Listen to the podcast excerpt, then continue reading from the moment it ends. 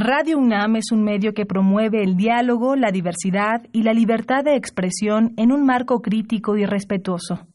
Los comentarios expresados a lo largo de su programación reflejan la opinión de quien los emite, mas no de la radiodifusora.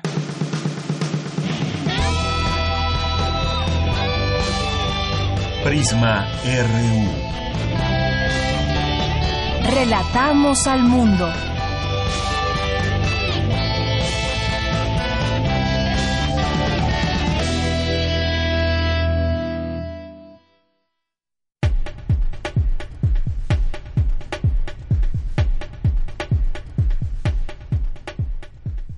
Muy buenas tardes, ¿cómo les va? Muchas gracias por sintonizar Prisma RU aquí en Radio UNAM en el 96.1 de FM. Y estamos transmitiendo también, si nos escuchan, en www.radio.unam.mx. Por ahí también les mandamos muchos saludos a las personas que estén ahí pendientes escuchándonos en esta tarde de jueves 20 de junio. Soy de Yanira Morán y a nombre de todos mis compañeros que hacen posible este programa, les enviamos muchos saludos y los invitamos de verdad a que se queden con nosotros para pasar estas dos horas con información y análisis de distintos temas, temas universitarios, temas de cultura, temas eh, coyunturales.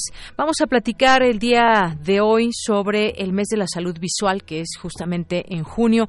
Cada cuando se revisan los ojos, saben qué enfermedades podemos desarrollar sin siquiera darnos cuenta. Vamos a hablar el día de hoy sobre este tema con el doctor Daniel Ochoa Contreras del Subcomité Académico de Oftalmología y ojalá que también si tienen dudas o preguntas nos las puedan hacer llegar al 5536 4339 o a nuestras redes sociales arroba Prisma RU en Twitter, en Facebook Prisma RU.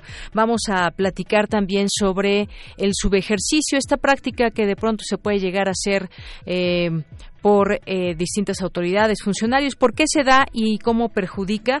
Vamos a hablar sobre este tema porque se estima que hay 10 mil millones en subejercicio en el gasto público y platicaremos con Violeta Rodríguez del Villar, que es eh, doctora en economía, investigadora del área de estudios hacendarios y del sector público del Instituto de Investigaciones Económicas. Y vamos a tener también más adelante, los vamos a invitar a un concierto cantando a Venezuela que se llevará a cabo el próximo domingo domingo. Vamos a invitarlos también a leer y escuchar poesía eh, y lectura en voz alta, que así se llaman estos, estos viernes, el próximo viernes, que es ya mañana, 21 de junio. Los vamos a invitar a escuchar y además tenemos por aquí un libro que nos enviaron para todos ustedes a quien le guste la poesía de Alechu Macero, pero esto lo vamos a escuchar más adelante y vamos a conversar con Francisco Hernández de difusión del programa editorial de la coordinación de Humanidades. Vamos a tener también hoy diversa versión con Ruth Salazar, que hoy nos va a platicar sobre la realidad laboral de los periodistas, así que no se lo pierdan. Tendremos esto y más, tendremos cultura, tendremos información nacional e internacional. Hoy aquí en Prisma RU, desde aquí, relatamos al mundo. Relatamos al mundo. Relatamos al mundo.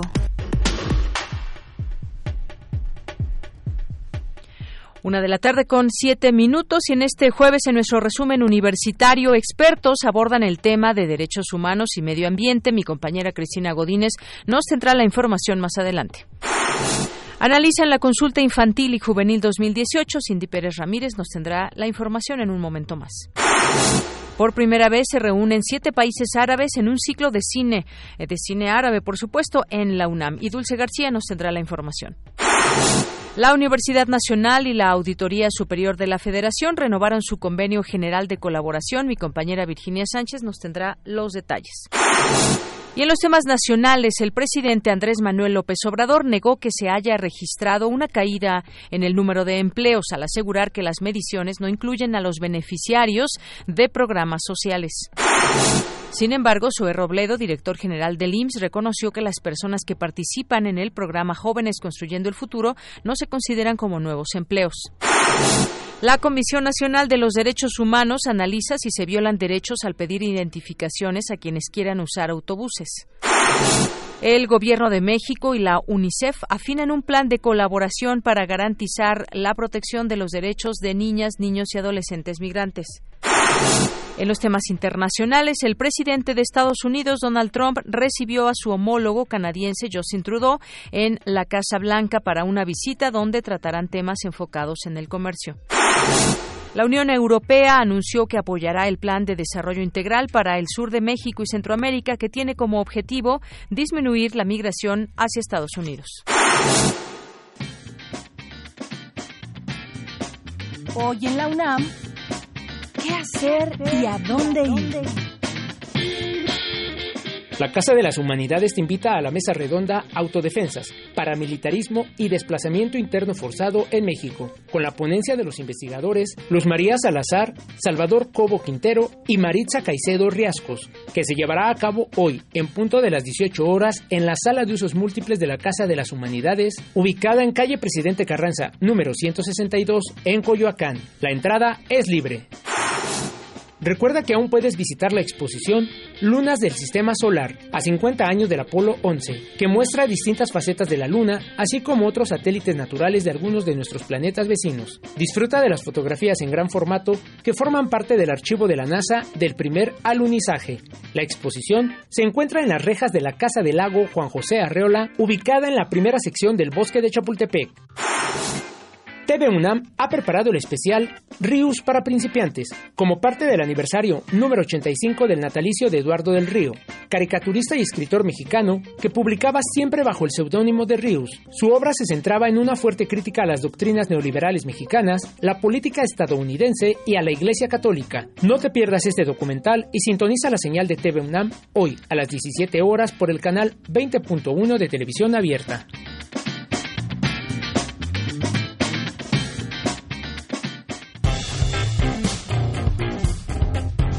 Campus RU.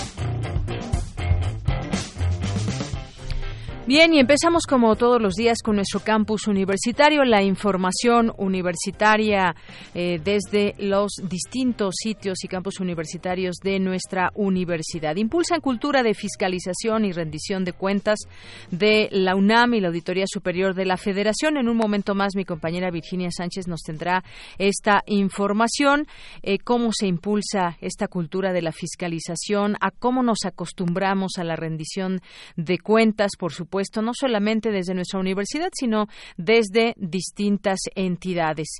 Y bueno, pues te escuchamos con esta información. Vicky, muy buenas tardes. Hola, ¿qué tal, Deyanira? Muy buenas tardes a ti y al auditorio de Prisma RU.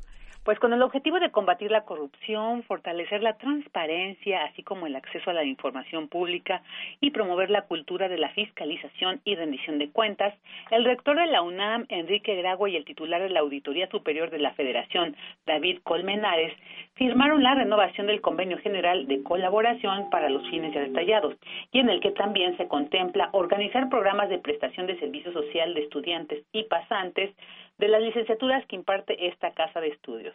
También se firmó un acuerdo de colaboración entre la Auditoría Superior de la Federación y la Facultad de Ciencias, la cual ayudará a fortalecer la labor fiscalizadora de la auditoría al recibir a estudiantes de último año egresados en proceso de titulación o recién titulados de las carreras de actuaría, ciencias de la computación, matemáticas y matemáticas aplicadas.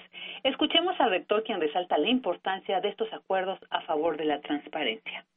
E indudablemente la mayor transformación que debe suceder en este país es el combate definitivo a la corrupción. Todo aquello que hagamos por rendir cuentas transparentes, por mejorar nuestros sistemas de fiscalización y poder colaborar para que así se logre, por nosotros en verdad cuente totalmente con la universidad solidariamente en este proceso. Este convenio que se firmó desde agosto del 2008, pero pues tiene que estarse actualizando y sobre todo debido ahora a las últimas reformas de leyes en materia de fiscalización, pues también va a contemplar la realización de proyectos de investigación en áreas de interés común, el intercambio, el intercambio de información y experiencias para el fortalecimiento de los programas específicos. Y bueno, de en el auditorio, en otros ámbitos, el rector de la UNAM, también Enrique Grau y Miguel Ángel Castro Arroyo, director de la Universidad de Sevilla, firmaron un convenio para fomentar la cooperación entre todos sus programas de posgrado y de esta manera pues los alumnos puedan realizar tesis doctorales dirigidas por profesores de ambas instituciones y obtengan el título también por las dos universidades. Pues este es el reporte de Yanira. Muchas gracias, Vicky. Buenas tardes. Buenas tardes. Nos vamos ahora con mi compañera Cindy Pérez Ramírez. Analizan la consulta infantil y juvenil 2018. Cuéntanos, Cindy. Muy buenas tardes. ¿Qué tal, Yanira? Muy buenas tardes. Es un gusto saludarte a ti y a todas las personas que están escuchando Prisma RU. En la sede de la Comisión de Derechos Humanos del Distrito Federal fue analizada la consulta infantil y juvenil 2018 actividad que el INE organiza para que como niña, niño o adolescente expongan sus opiniones sobre situaciones de la vida cotidiana. En esta edición se instalaron 21.088 casillas en las que se registraron la participación de 5.029.746 niñas, niños y adolescentes. A nivel nacional participaron uno de cada cinco habitantes de entre 6 y 17 años. Las entidades con mayor participación fueron Colima, Tlaxcala y Tamaulipas. Emilio Buendía Díaz, jefe de la oficina de la presidencia del Instituto Nacional Electoral, señaló que en 21 años se han hecho ocho ejercicios de consulta con 27.5 millones de participantes. Vamos a escucharlo. Tratándose de la Ciudad de México, 2.7 millones de niñas y niños y adolescentes han participado con su opinión en los ocho ejercicios.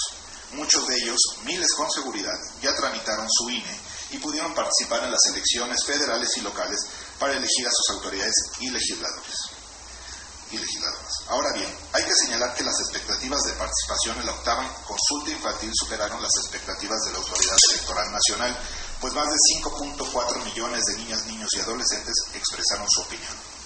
En el caso de la Ciudad de México, más de 400.000 niñas y niños y adolescentes participaron, esto es solo el 26.7 de la población que tiene entre 6 y 17 años opinaron sobre temas relacionados con igualdad de género, violencia, seguridad, confianza y discriminación. Por su parte, Nachieli Ramírez, eh, presidenta general de la Comisión de Derechos Humanos del Distrito Federal, compartió algunos resultados de la consulta en la Ciudad de México. 25% de las cerca de 382 mil boletas refieren de participantes que usan lentes. Dos de cada diez de ellos reporta ser cuidado por sus hermanos. De Yanira, esto resulta importante a decir de la presidenta, ya que eh, puede contribuir a la implementación de políticas públicas. Vamos a escucharla. Interesante que en, este, en, las boletas se puso que definieran si era niña, niño o ninguno u otro. Y tenemos un 3% de población en esta ciudad de niños y niñas de entre 6 y 17 años que ponen que no saben si son niña o son niños, no se definen. Importante, si ustedes ven, en boletas de 6 a 9 años el 2.3%, en boletas de 10 a 13 años el 3.1% y en boletas de 14 a 17 años el 2.6%. ¿Qué quiere decir esto o qué nos puede estar señalando? Que naturalmente lo que se dice que es ideología y que se inventa y que no sé qué existe. En el caso de 6 a 9, que las alcaldías con mayor proporción de niñas y niños en esa edad eh, de, perdón, de, eh, sí, de 6 a 9 que afirman que no tienen quien los cuide después de ir a la escuela, están en la delegación, en las alcaldías de Milpalta y Coajimalpa, y los que menos están en las alcaldías de Benito Juárez y Miguel Hidalgo. En la presentación también estuvo la abogada general de la UNAM, Mónica González Contró, quien resaltó que este ejercicio de consulta está enfocado en el ciudadano del presente. Asimismo, se refirió a los mensajes de estereotipos de género que siguen fomentando entre los niños. Vamos a escucharla. Eh, había una de las preguntas que se hizo a los grupos etarios de 6 a 9 y de 10 a 13, era, en mi escuela, maestros y maestros dicen, ¿no? Es decir, no se les está preguntando a las niñas y los niños qué piensan ellos, sino qué dicen los maestros. Y entonces, las preguntas eran, ¿hay que cuidar más a? Y aquí los niños refirieron que sus maestros dicen, por ejemplo, hay que cuidar más a las niñas en 18%, los niños baja 8% y niñas y niños por igual 70%. Y en el grupo etario de 10 a 13 años, sale, baja, disminuye un poco esta diferencia, las niñas 13.8%, los niños 2%, y como bien referían a Yeli, niñas y niños por igual, sube casi al 80%. Siguiente pregunta, de lo que les dicen en la escuela los maestros y maestras. ¿Son más valientes aquí tenemos que los mensajes que están recibiendo es que dicen las niñas en un 8%, los niños un 25% y por igual más o menos la mitad. Deyanira, eh, los integrantes de la mesa coincidieron en la necesidad de tener una agenda transversal en materia de igualdad entre hombres y mujeres, pues para tener eh, también políticas públicas enfocadas a estos temas, Deyanira. Muy bien, pues muchas gracias por la información, Cindy. Muy buenas tardes. Muy buenas tardes. De ahí nos vamos ahora con mi compañera Cristina Godínez. Expertos abordan el tema de los derechos humanos y del medio ambiente. Adelante, Cristina. ¿Qué tal, Deyanira? Un saludo para ti, para el auditorio de Prisma RU. En 1999, en la Constitución, se incluyen por primera vez el derecho humano a un medio ambiente adecuado. También se estableció el mandato para que el Estado conduzca los procesos nacionales que garanticen el desarrollo sustentable. En 2012 se transforma el término de medio ambiente adecuado a medio ambiente sano. Al participar en el seminario Derechos Humanos y Medio Ambiente, la doctora Julia Carabias, integrante de El Colegio Nacional, lamentó que la Procuraduría de Protección Ambiental esté ausente en hacer valer los derechos ambientales.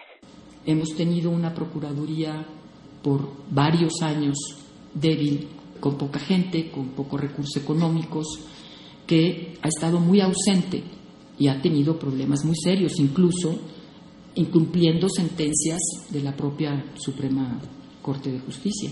Así entonces, entre legislaciones inconclusas, esto, nuevas instituciones, instituciones débiles, temas emergentes, temas complejos de comprenderse, estamos en una dificultad de poder lograr un balance adecuado entre ese medio ambiente sano y los derechos humanos. En tanto, el ministro en retiro, José Ramón Cosío, quien en su tiempo abrió la puerta al tema ambiental en la Corte, comentó que el cumplimiento de las normas requiere gente competente. El cumplimiento de los derechos en general y de los derechos medioambientales en particular requiere gente competente. No cualquiera entiende o no cualquiera tiene la capacidad técnica para lograr el cumplimiento de las normas. Y al final de cuentas, un último aspecto y es que tengo la percepción que después de este pico que tuvimos en el 2011, estamos en un momento, tal vez por eh, la inseguridad, tal vez por eh, los temas de la globalidad, por la condición de reducciones presupuestales, por haber eh, quitado gente de los cargos públicos, tengo la impresión, pero esto es algo bastante intuitivo, pero con esto quiero cerrar, que estamos en un momento de cierta contracción, desafortunadamente, de los derechos humanos. Deyanira, este es mi reporte. Buenas tardes. Gracias, Cristina. Muy buenas tardes. Relatamos al mundo. Relatamos al mundo. Porque tu opinión es importante, síguenos en nuestras redes sociales, en Facebook como Prisma RU y en Twitter como arroba PrismaRU. Continuamos una de la tarde con 22 minutos al inicio. Les preguntábamos cada cuándo se hacen alguna revisión ocular, cada cuándo van al oftalmólogo. Bueno, pues este mes es el mes de la salud visual y queremos platicar sobre este tema con el doctor Daniel Ochoa Contreras del Subcomité Académico de Oftalmología de la Subdivisión de Especializaciones Médicas de la División de Estudios de Posgrado de la Facultad de Medicina. ¿Qué tal, doctor? ¿Cómo está? Muy buenas tardes. Muy bien, buenos días. ¿Cómo ha estado? Muy bien, muchas gracias. Pues sabemos que desde ahí, desde la Facultad de Medicina, se hacen distintas actividades, pero también el Museo de la Luz se unió a esta promoción de la cultura de la salud visual y pues hay distintas charlas que se imparten por especialistas en esta materia, hay recorridos de sensibilización y pruebas optométricas.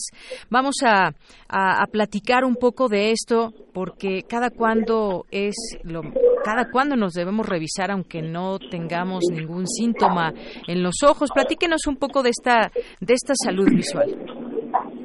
Ok, buenos días. Eh, en realidad la salud visual es, eh, es un entorno, no es no es como una eh, enciclopedia que la tiran ahí y uno aprende. Son cosas que se van viviendo día con día y son cosas que hacen que tanto el médico como la como el paciente nos vamos integrando para mostrar nuestra calidad puntual de lo que estamos haciendo. Eh, la salud visual es un, ¿cómo decir? Es como un tesoro que nos dan y que tenemos que ir cargándola toda la vida. Hay que tener cuidados, muchos cuidados de la salud de, ocular y hay muchas hay muchas cosas que se tienen que hacer, por ejemplo, sí.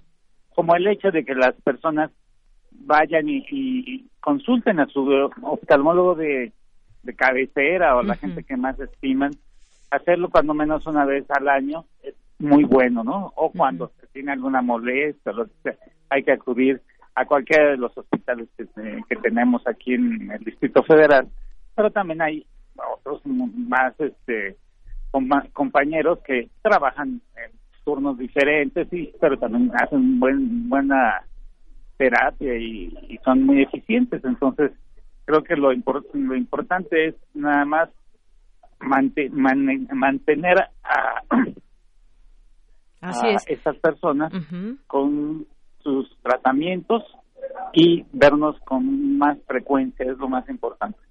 Así es. Y hay distintos temas que derivan de todo esto, porque justamente yo decía, cada cuándo debemos ir, nos dice usted una vez al año o antes, pues si se siente algún, eh, tenemos algún síntoma en particular. Y en esta, en estas semanas que ha sido este mes de la salud visual, se han atendido, por ejemplo, algunas cosas como eh, fue la atención, la semana de atención al fondo de ojo. ¿Qué es esto, por ejemplo? Al queratocono también, todo esto que está ligado a nuestros ojos. ¿Cómo, ¿Cómo lo entendemos? ¿Qué es el fondo de ojo, por ejemplo?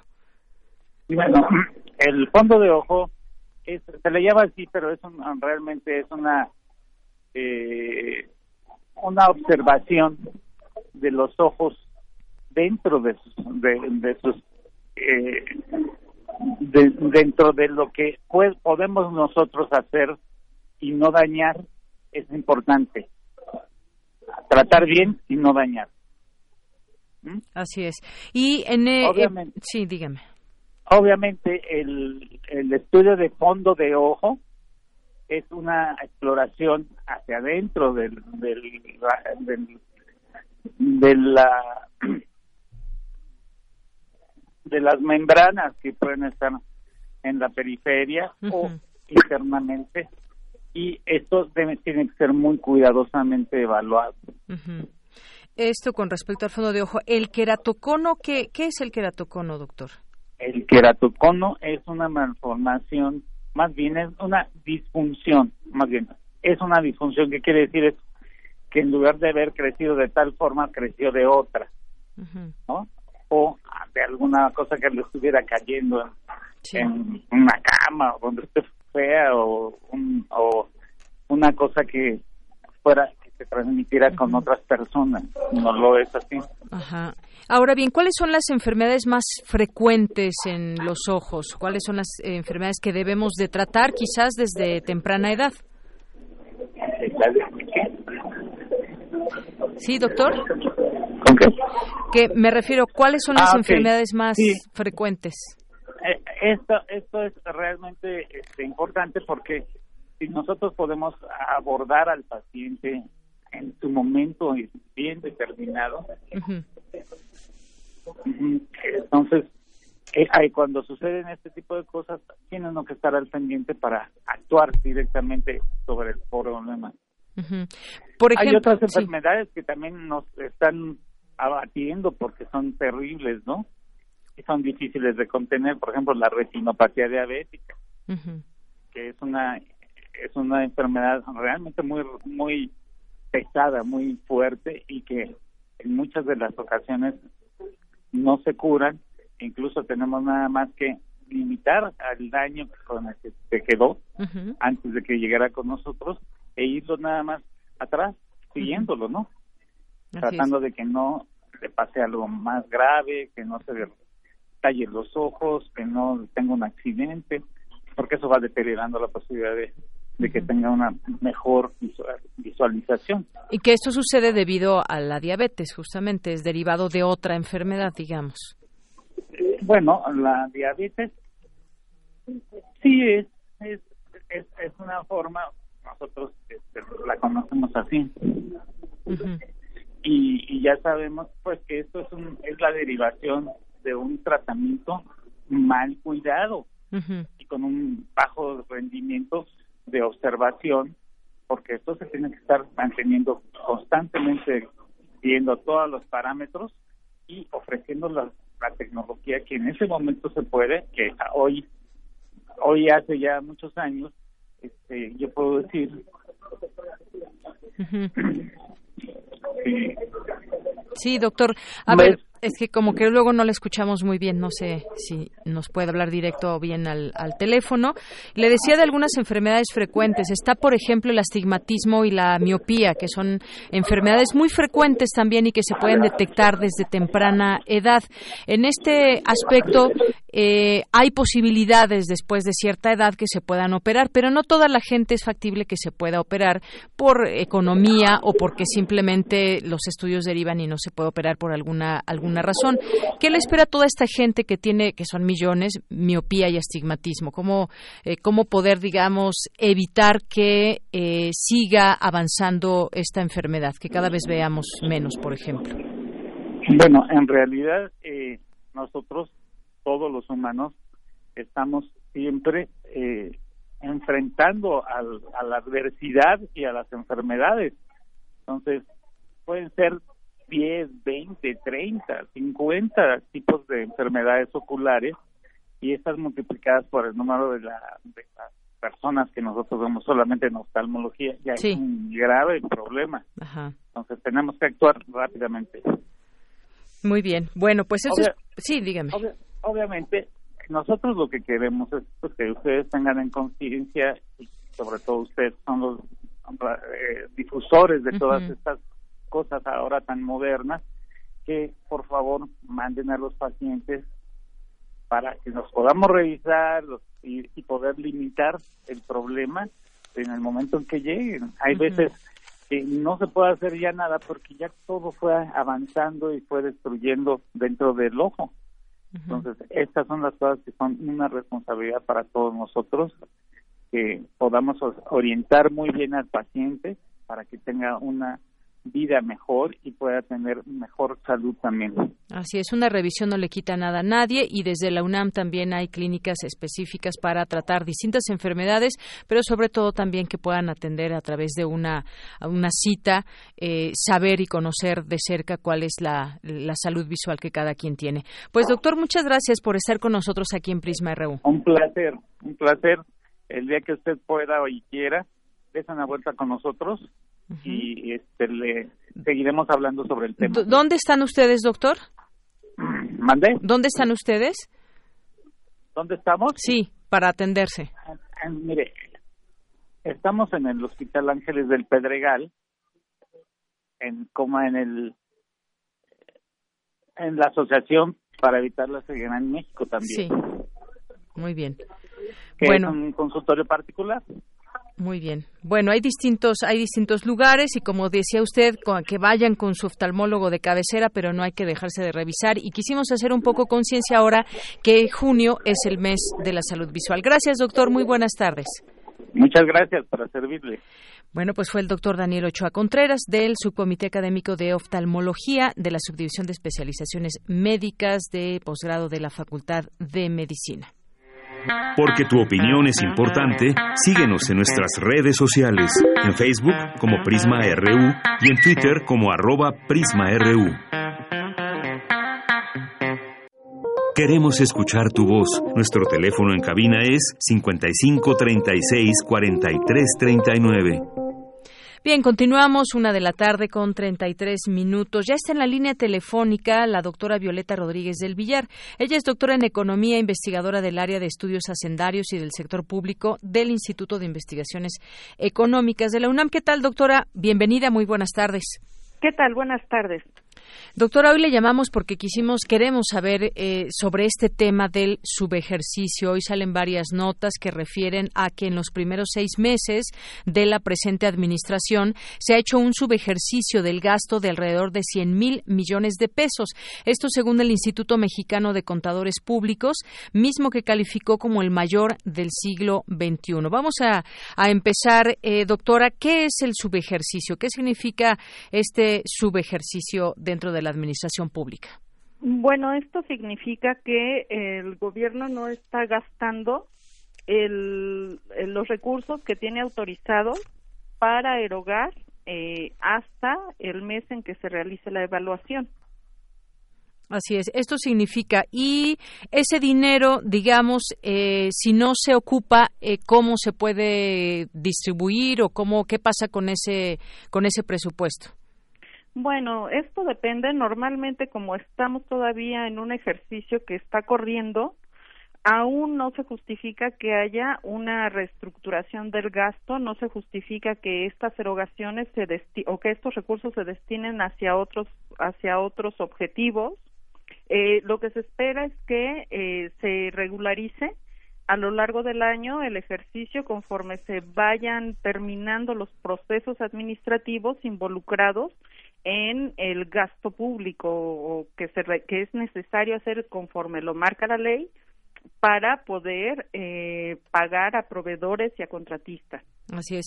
Y en ese sentido, si no se justifica aún eh, que se vaya hacia otros rubros o que tenga otro objetivo el destino de este de este recurso, eh, ¿qué podemos eh, pensar en ese sentido cuando sabemos que ha habido pues lugares donde falta el dinero, por ejemplo, que están señalando que han dejado de dar algunos tratamientos, quizás no por falta de dinero, pero pues no ha llegado ese recurso, quizás está planteado para allá, pero no ha llegado. ¿Cómo podemos entender esto, eh, doctora? Porque entonces estaríamos, digamos, ante una situación que no se está distribuyendo adecuadamente el presupuesto. Sí, efectivamente, lo que está ocurriendo es que quizá eh, los procesos administrativos involucrados en el ejercicio del gasto están llevando más de lo que normalmente se, se ocurre, digamos, que, que lo que normalmente se acostumbra, lo cual es explicable por varias razones. Por un lado, estamos con una administración que apenas inició. Siempre se tiene un costo eh, de aprendizaje, digámoslo así. Normalmente al inicio de todas las administraciones públicas, pues los nuevos funcionarios de gobierno tienen que aprender cómo, cómo realizar todos estos procesos administrativos y tardan un poco más en eh, pues agilizar digamos eh, la, la, que se lleven a cabo tales procesos. Por otro lado también está el hecho de que hubo una modificación significativa tanto en eh, pues la, los propios la propia legislación como en lo que se refiere a lo, las prácticas generalmente aceptadas o las prácticas con las que venía operando el gobierno federal y bueno, esto también explica que haya un mayor retraso. Sin embargo, bueno, sí es bien, bien importante que los servidores públicos, pues ahora sí que se apresuren, traten de apresurar en su aprendizaje y empiecen a, a realizar las acciones de gobierno, porque pues sí corremos el riesgo de que las buenas intenciones se queden en ello si es que no se agiliza el ejercicio de los recursos, a lo que se suma que, que la falta de gasto público puede tener un efecto contractivo sobre el nivel de producción, empleo y, demás variables macroeconómicas. Bien, pues y yo mencionaba este caso de la adquisición de medicinas que presenta un retraso importante y más allá de todo, pues me imagino que están ya los caminos hechos, más allá de que lleguen nuevos funcionarios, pues no quisiéramos que lleguen precisamente a aprender, sino que pues lleguen a ejercer su, eh, pues desde su cargo lo que debe hacer. Y bueno, pues se habla, no ha tenido la evolución ni el dinamismo ni la velocidad del ejercicio de gasto que permite al final del día generar un encadenamiento económico para que haya un crecimiento. Y bueno, pues este subejercicio detectado en este gobierno del presidente López Obrador, se habla de que es alrededor de 100 mil millones de pesos, que es, no sé, ya dentro de todo el contexto del presupuesto general si es mucho o poco. Suena muchísimo dinero, doctora. Sí, sí, sí es bastante. Sí estamos teniendo un subejercicio mayor al que se ha tenido en administraciones anteriores pero insisto, sí estamos ante una reestructuración de los, de los procesos administrativos, lo cual es un cambio mayor en la administración pública porque significa que no solamente eh, tienen que establecer nuevos estándares los nuevos funcionarios, sino también que los que ya estaban trabajando en el gobierno federal eh, principalmente el personal eh, de estructura, el personal permanente, va a tener que reaprender y modificar eh, las prácticas que ya tenía. Esto con el propósito de que se pueda hacer efectivo la promesa de eliminar los, la corrupción y eliminar los huecos para que ésta se presente, ¿no? Entonces sí tenemos un proceso de aprendizaje que es, digamos, un poco más, un poco más significativo, un poco más grande que en administraciones anteriores, lo cual puede estar explicando que el subejercicio también haya sido más grande. Sin embargo, bueno, como dije, no es un resultado deseable. Lo importante es que eh, se apresuren incluso en establecer los nuevos estándares para que pueda eh, efectivamente eh, cristalizar las promesas que, que ha hecho el, el gobierno electo. Así es. Eh, bueno, este gobierno ya en funciones y hay preocupación porque, pues, de que esta situación se pueda repetir en los siguientes seis meses. Ya llegamos a, a, seis meses, faltan otros seis para que se cumpla el primer año que, pues, el primer año que viene cargado de muchas muchas cosas. Se entrega la administración, se entrega, pues. Eh, todas estas eh, recepciones que hay en cada rubro y de ahí ya eh, se parte. Hay esa eh, preocupación de que pueda repetirse en la siguiente mitad del año. ¿A dónde podría irse este dinero? ¿Cómo? Pues falta que el propio gobierno lo señale porque hay mucho dinero también que se está, digamos, repartiendo. Sabemos que hay becas jóvenes para construyendo el futuro y demás, donde también se necesitan recursos, muchos recursos. Sí, efectivamente. Y bueno, sí, un riesgo es que si no se logra ejercer todo el recurso al final del año, sí se reorienta hacia otros objetivos de gasto. Por supuesto que esto está limitado por, por ley. El gobierno no, no podría redistribuir eh, pues ciertos, ciertos rubros de, de gasto, especialmente los gastos que son eh, prioritarios, ¿no? Que tienen un, un destino prioritario no se pueden redistribuir, su único destino posible es que vayan a pagar la deuda, lo cual sin embargo tampoco es tan deseable porque significaría que se están dejando de atender importantes grupos poblacionales. Así es. Y, en este sentido también hay voces que señalan, doctora, que eh, se está al borde de una de una recesión. ¿Usted qué opina al respecto de, de este de este tema? Bueno, sí, México de hecho ha estado pues con unos altibajos muy importantes, ya sabemos, por el entorno externo tan incierto en el que estamos viviendo, que se suma además a todos estos cambios que de por sí también generan expectativas, eh, pues eh, eh, generan eh, cosas no esperadas, digámoslo así, modifican las expectativas de una manera muy importante.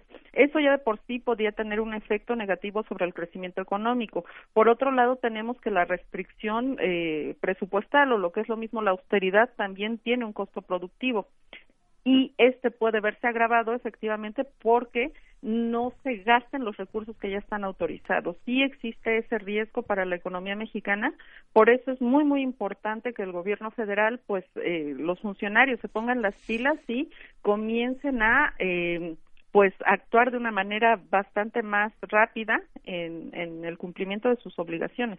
Sobre todo en los rubros donde más hay apremio en que lleguen esos recursos, ¿no? Efectivamente, tenemos, bueno, muy significativo ha sido el caso de la adquisición de medicamentos, en donde se están eh, efectivamente dejando de atender importantes grupos poblacionales que además requieren estos, estos medicamentos de manera urgente, pero como eso tenemos un montón de gasto que también no se ha erogado.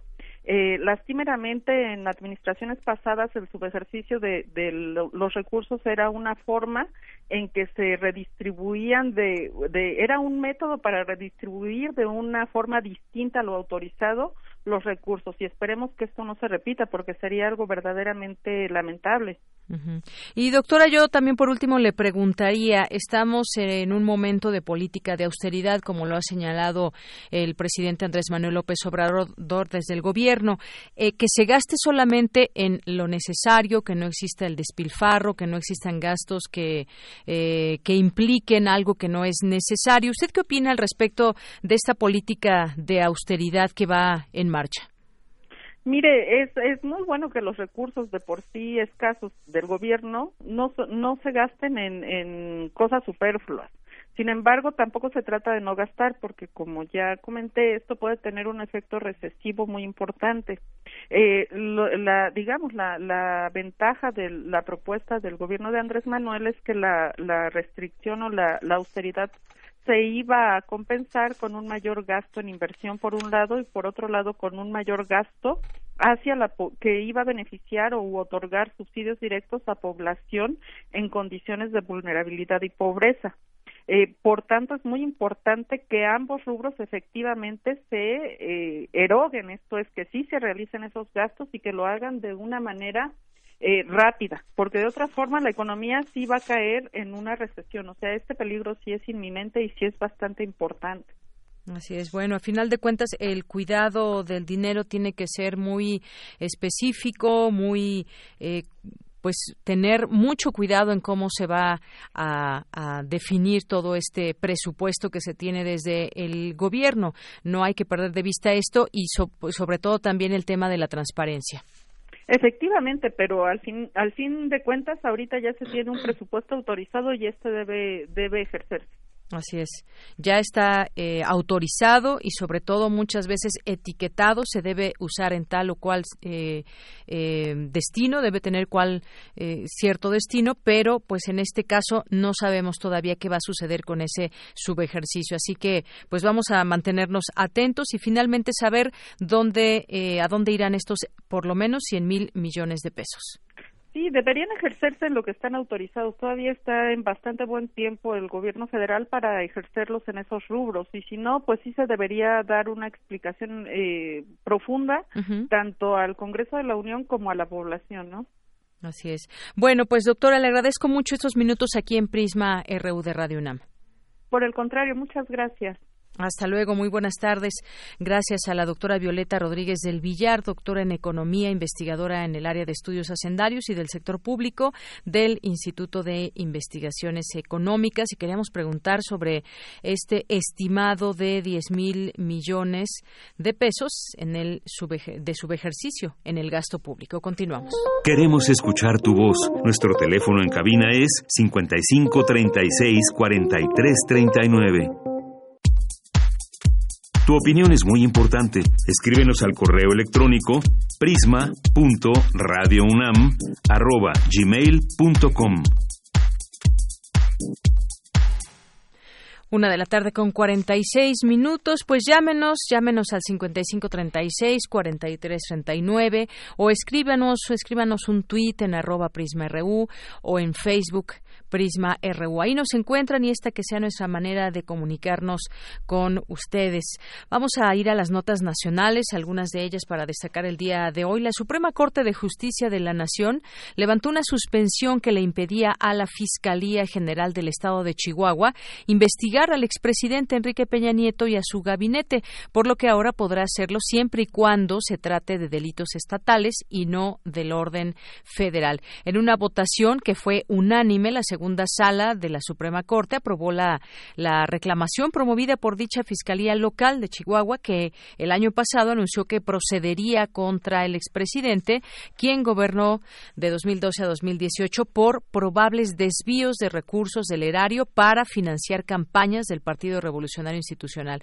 Esto, aparte de lo que ya habíamos comentado, de que se le investiga por, eh, por ese tema de la venta de Fertinal y petróleos mexicanos. Y bueno, pues además de esto, ahora pues la Fiscalía General del Estado de Chihuahua podrá investigarlo por el desvío de recursos a campañas del PRI. En 2018, el gobernador de Chihuahua, hay que recordar, Javier Corral, eh, del Partido Acción Nacional, anunció que su Estado podría llevar a Peña Nieto a los tribunales y de encontrarlo culpable a la cárcel una vez que terminara su mandato. Por ello, en los últimos meses del gobierno de Peña Nieto, eh, la presidencia presentó un recurso de controversia constitucional para protegerse de cualquier acto futuro contra su persona. El ministro de la Corte, Eduardo Medina Mora, nominado en su momento por el mismo Peña Nieto, emitió entonces una suspensión para evitar cualquier investigación en contra del mandatario. Sin embargo, este miércoles la Suprema Corte desechó esa suspensión y apoyó sin votos en contra el proyecto del ministro Javier Laines, quien explicó en su decisión que el expresidente mexicano sí puede ser investigado incluido su gabinete. Así que se abre aquí una posibilidad de saber, por lo menos, si hubo este desvío de recursos a campañas y, en todo caso, que pueda ser juzgado por la ley. En otro, en otro tema, la Procuraduría Capitalina dio a conocer que busca un posible segundo cómplice que presuntamente participó junto con el padre Francisco Javier en el homicidio del diácono Leonardo Avendaño. En una conferencia de prensa, la abogada de la capital, Ernestina Godoy, dio a conocer que gracias a un seguimiento en las cámaras de vigilancia del C5, así como al registro de llamadas y mensajes del celular de la víctima, se determinó que antes de que se asesinara a Leonardo, la víctima estuvo poco más de cuatro horas en casa del posible agresor. Y pues eh, bueno, eso ha, ha suscitado una polémica porque incluso hay hoy una marcha en la que piden que no que se deje libre a este padre supuestamente eh, participante de este homicidio a Leonardo Avendaño. Luego también pues eh, está esta información, un juez de control tribunal del Tribunal de Justicia local calificó de legal la detención del padre Francisco Javier y será hasta el próximo lunes cuando continúe la audiencia, pero mientras tanto va a permanecer en el reclusorio Oriente. Este tema del que pues también solamente sabemos estas eh, esta línea de investigación que ha mostrado la autoridad es un caso que también pues está bastante bastante raro aún no se tiene tanta información que lleve a saber quién fue el asesino de Leonardo. Además el propio padre que fue detenido fue quien ofició su misa imagínense. Bueno en otro tema la Guardia Nacional sella 23 municipios del sur. El gobierno federal selló 23 municipios de la frontera sur del país con 6.300 agentes de la Guardia Nacional para apoyar al Instituto Nacional de Migración en la contención de migrantes centroamericanos y con ello evitar eh, represalias comerciales de Estados Unidos. El personal desplegado en las localidades de los estados de Chiapas, Tabasco, Campeche y Quintana Roo, colindantes con Guatemala y Belice, es coordinado desde 11 regiones prioritarias emergentes creadas por el Gabinete de Seguridad para atender la emergencia migratoria. Según este plan, el despliegue al que tuvo acceso este diario del que le leo esta información, que es el Universal, 3.900 guardias, más de la mitad de la fuerza total fueron en las guardias y bueno, pues este tema aún está no está cerrado. Vamos a ver qué pasa con estas guardia, esta Guardia Nacional y sobre todo con este flujo de migrantes. Se tiene ya o se tendrá un registro de todos ellos, de todos los que pasan por nuestra frontera, porque hay distintas vías también de pasar o internarse a nuestro país. Bueno, pues este es un tema que seguirá abierto y del cual le seguiremos platicando. Bueno, pues vamos a continuar con cultura con mi compañera Tamara Quirós. Relatamos al mundo. Relatamos al mundo.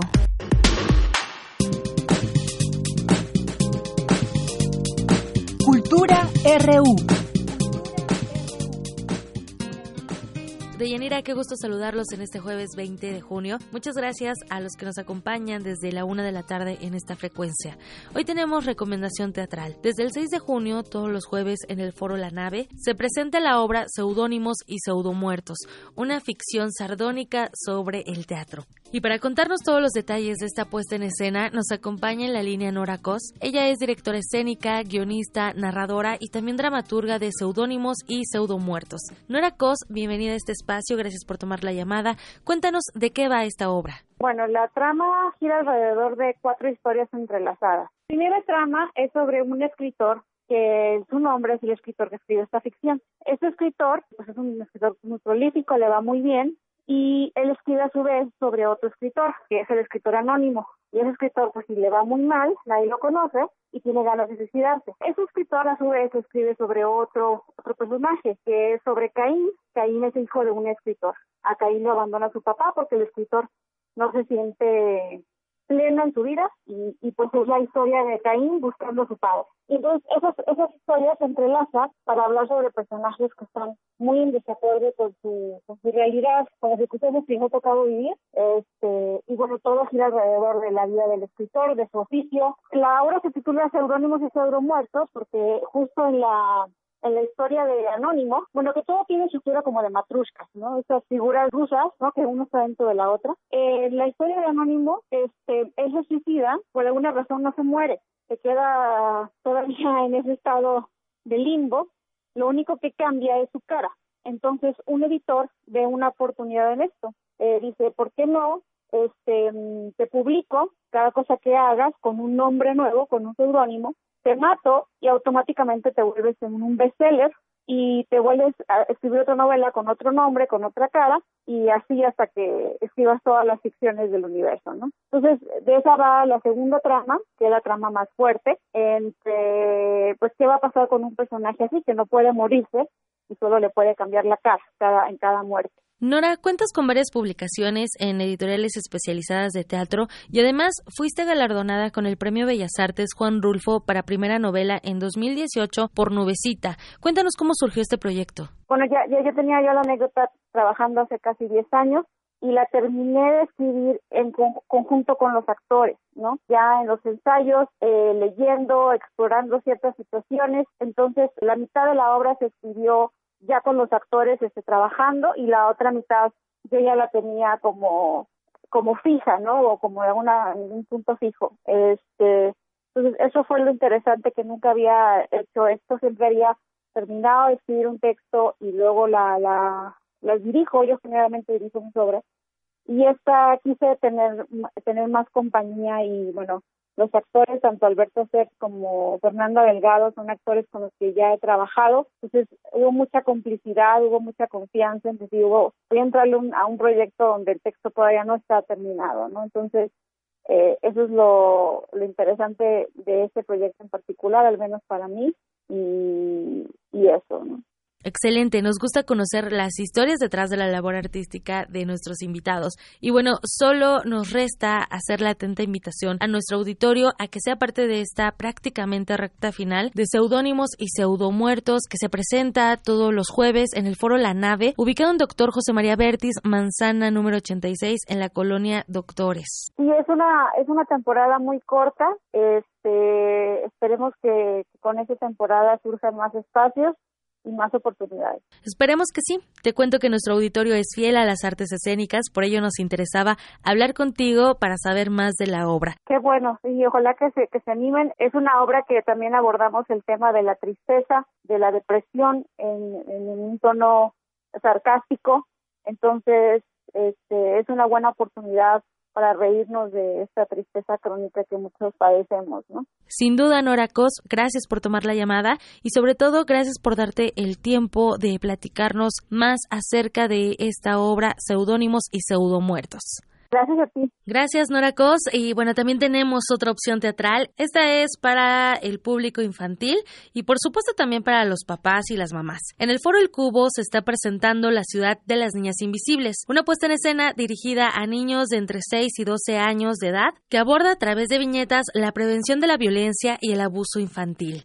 Conversamos con Ana Karen Peraza, dramaturga y directora de La Ciudad de las Niñas Invisibles. Escuchemos. La Ciudad de las Niñas Invisibles es un proyecto que está enfocado al público infantil específicamente a niños que están cursando la última etapa de la infancia, la etapa escolar. Y es un proyecto que nosotros hicimos para visibilizar y prevenir situaciones de abuso sexual infantil. Es una obra que está hecha a partir de cuadros visualmente pues muy llamativos y a partir de estos cuadros nosotros trabajamos con una consigna que es distintas posibilidades de invitarlos a decir no a aquello que no les gusta, no les hace sentir bien.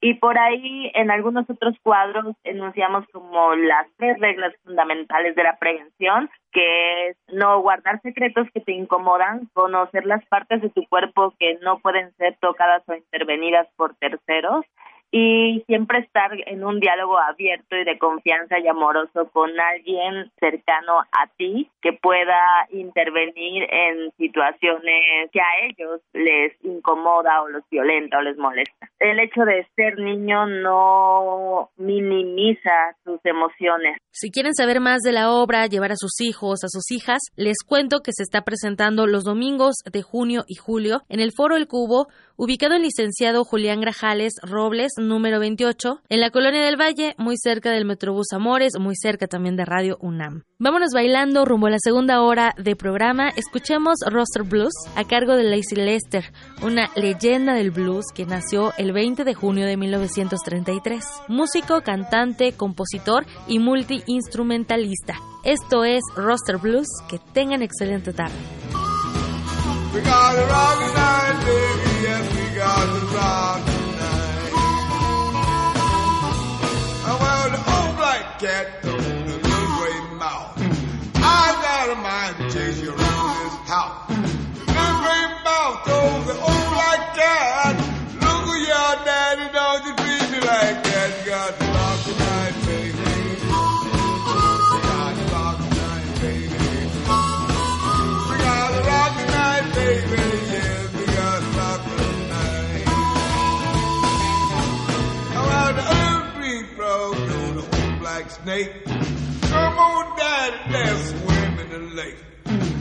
like they go to Liberty Frog. I'm gonna stay here.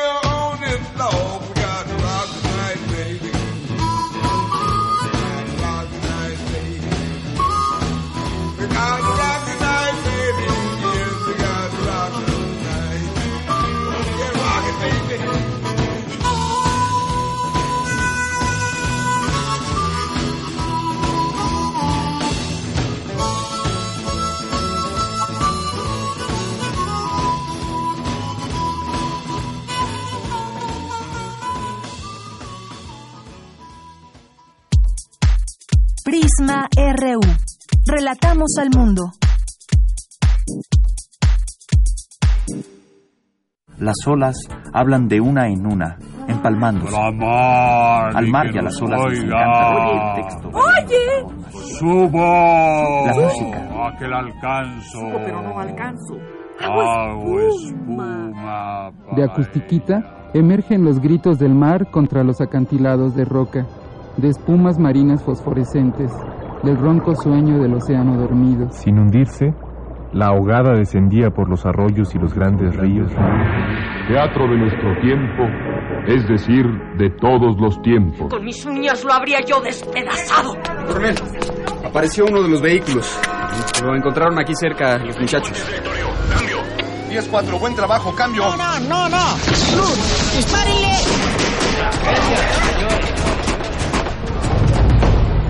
Radio UNAM. 82 años de experiencia sonora.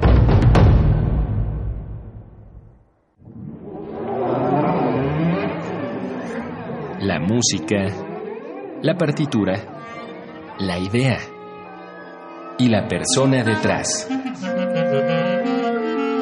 Escuchemos a los autores en Fa, nuestros compositores en síntesis un espacio de entrevistas a jóvenes creadores mexicanos de música académica, todos los jueves a las 11 de la noche. O sintoniza la retransmisión los domingos a las 7 de la tarde.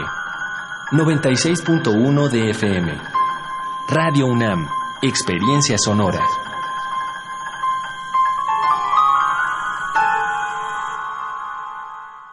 Querer a México es estar cerca de la gente, dialogar con la sociedad. Querer a México es conciliar, es defender la democracia, las instituciones y los equilibrios de poder, cueste lo que cueste. Gracias a todos los ciudadanos de Aguascalientes, Baja California, Durango, Puebla, Tamaulipas y Quintana Roo que libremente este pasado 2 de junio votaron por los candidatos de Acción Nacional. Marco Cortés, presidente CEN del PAN. Gracias porque juntos convertimos Acción Nacional en la alternativa y contrapeso de poder. Acción Nacional, unidos y fuertes para defender a México.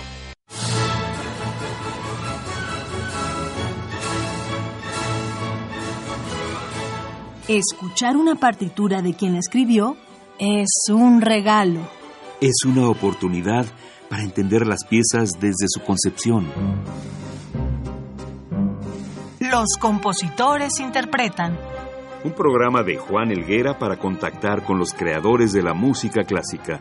Acércate a su ejecución, melodías, biografía y contexto todos los domingos a las cinco y media de la tarde. Por el 96.1 de FM.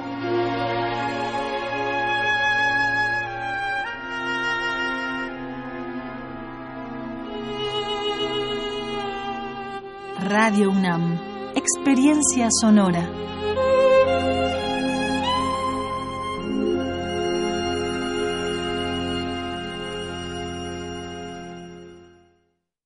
Mira, una estrella. Por ser autónoma, brilla con luz propia. La autonomía de la UNAM nos inspira y nos enorgullece. Aquí se concentra la comunidad de universitarios más grande de Iberoamérica. Nuestra autonomía es libertad, tradición e identidad. Gracias a ella, florece gran parte del conocimiento del arte y la cultura de México. Nuestra autonomía es libertad. Es libertad.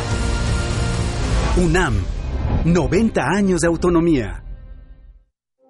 Queremos escuchar tu voz. Nuestro teléfono en cabina es 55 36 43 39.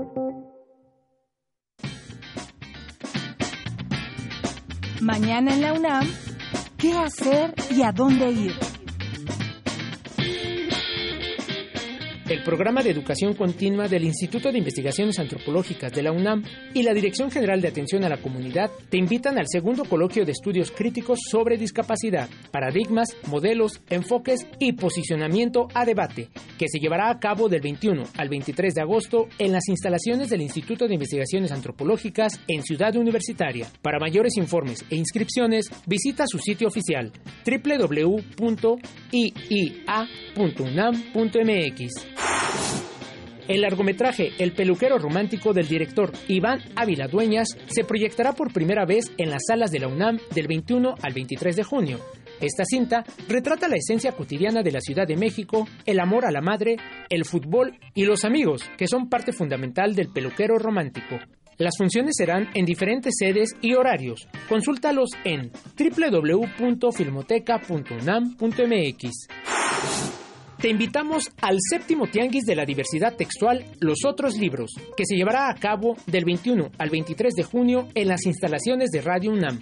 Durante estos tres días, cerca de 70 editoriales independientes presentarán sus obras. Además, habrá pláticas y lecturas en voz alta. El Tianguis de la Diversidad Textual es una nueva oportunidad de conocer esos tomos poco convencionales, ayudándolos a ver la luz. Los horarios son mañana viernes 21 de junio de 17 a 21 horas, el sábado de 11 a 21 y el domingo de 11 a 15 horas.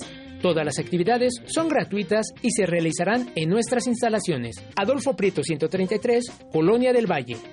Para Prisma RU, Daniel Olivares.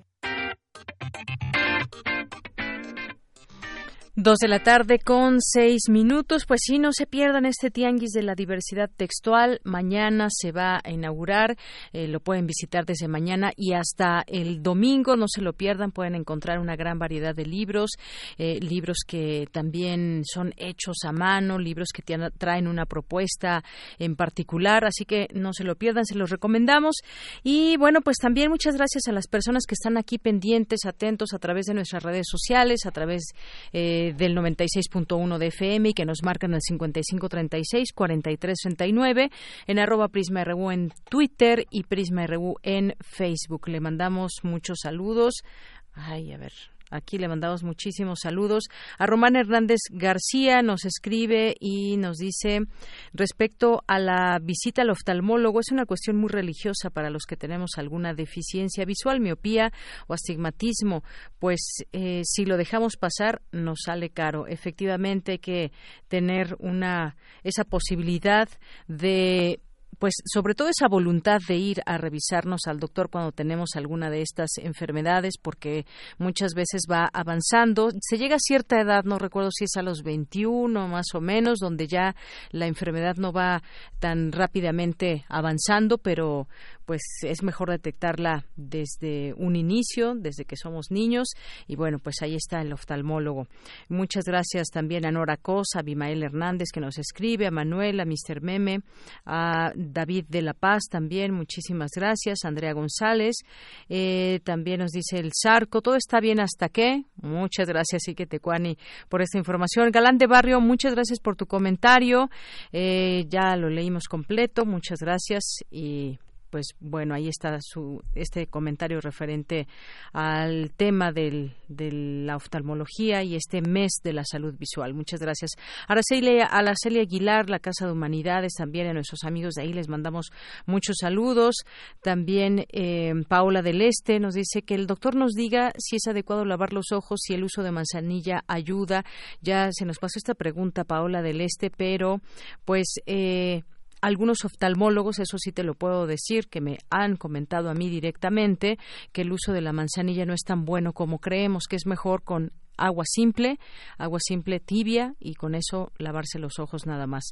Eh, muchas gracias por tu comentario. Marcos Sandoval Cruz, Tania Delguera, saludos y muy atenta nos dice, muchos saludos, te mandamos también, por supuesto, a Nachin Olver, a Mario Adrián Gómez Gutiérrez, a Fernando Becerril también, muchas gracias, a Leo Frías también que es trabaja ya en Gaceta, pero también es nuestro radio escucha, y a todas las personas que aquí se vayan uniendo a este a este informativo. Muchas gracias y todavía les tenemos más información en esta segunda hora. Por primera vez se reúnen siete países árabes en un ciclo de cine en la UNAM. Mi compañera Dulce García nos tiene esta información. Adelante, Dulce. Deyanira, muy buenas tardes a ti al auditorio de Prisma RU. En una estrecha colaboración entre el Foro Cultural de los Países Árabes en México y la Coordinación de Difusión Cultural de la UNAM, a través de la Dirección General de Actividades Cinematográficas de la Filmoteca de la UNAM, se realiza por primera vez un ciclo de cine que reúne siete países árabes. El ciclo proyectará siete películas proporcionadas por las embajadas de los países árabes en México, entre las que se encuentran una nominada al Oscar titulada Lobo de Naji Abu Nowar respecto habla Hugo Villa, director de la Filmoteca de la UNAM. Eh, me parece que una de las grandes virtudes de este ciclo que eh, las embajadas han eh, puesto a nuestra disposición con la gestión del Foro Cultural de los Países Árabes en México, que agradecemos muchísimo, es la oportunidad de ver al mismo tiempo, en, en cuestión de unos cuantos días, un cine que nos lleva desde el Golfo Pérsico hasta la boca oeste del Mediterráneo y que nos enseña, igual que una geografía variadísima, nos enseñan diferentes formas de vida, diferentes formas de conocer su propio mundo, que es lo que nos enseñan todos estos cineastas, y todas ellas eh, mucho más cercanas al público mexicano de lo que uno podría esperar. Hugo Villa comentó que el ciclo de cine árabe también ayudará a terminar con los estereotipos erróneos que se tienen de los mexicanos en otros países.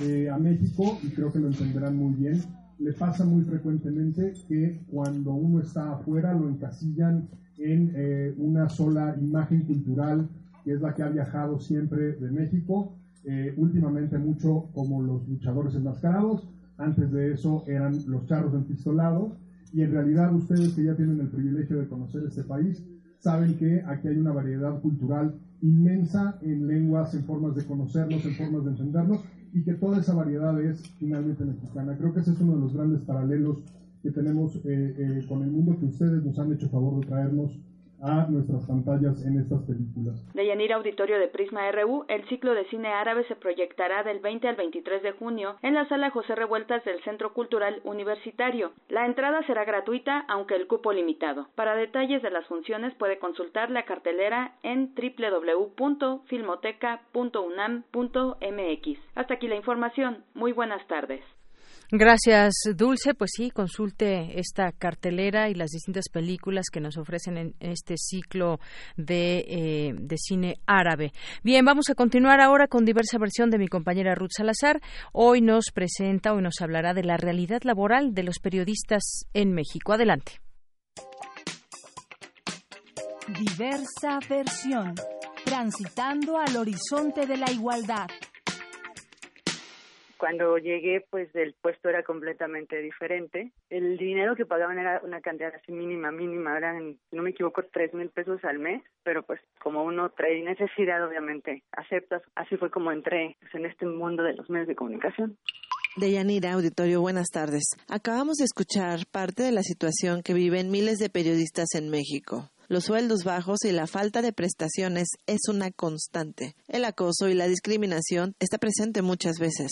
Hace unos meses el fenómeno mito al cual se sumaron las mujeres periodistas reveló parte de lo que se vive actualmente en las redacciones. Llevo cinco años trabajando como reportera, como editora, como fotógrafa en diferentes medios de comunicación de Puebla, Veracruz, Ciudad de México pues siempre me encuentro con dificultades laborales, eh, sobre todo las que están enfocadas a pues la seguridad, las prestaciones. Escuchamos a Mayra Guarneros, reportera y fotógrafa de Puebla, que nos da su testimonio de lo que le ha tocado experimentar en los medios donde ha colaborado. Eh, no hay seguridad social, no hay seguridad de tener eh, contratos que nos brinden alguna certeza para poder pues acceder a, a diferentes beneficios, ¿no? Entonces pues siempre es estar dentro de empresas informativas, medios, pero donde todo lo que te ofrecen es la oportunidad en ocasiones ni siquiera sueldo. Entonces, pues sí es muy difícil, sí es muy complicado porque pues esto es lo que sé hacer y esto es lo que muchos y muchas sabemos hacer,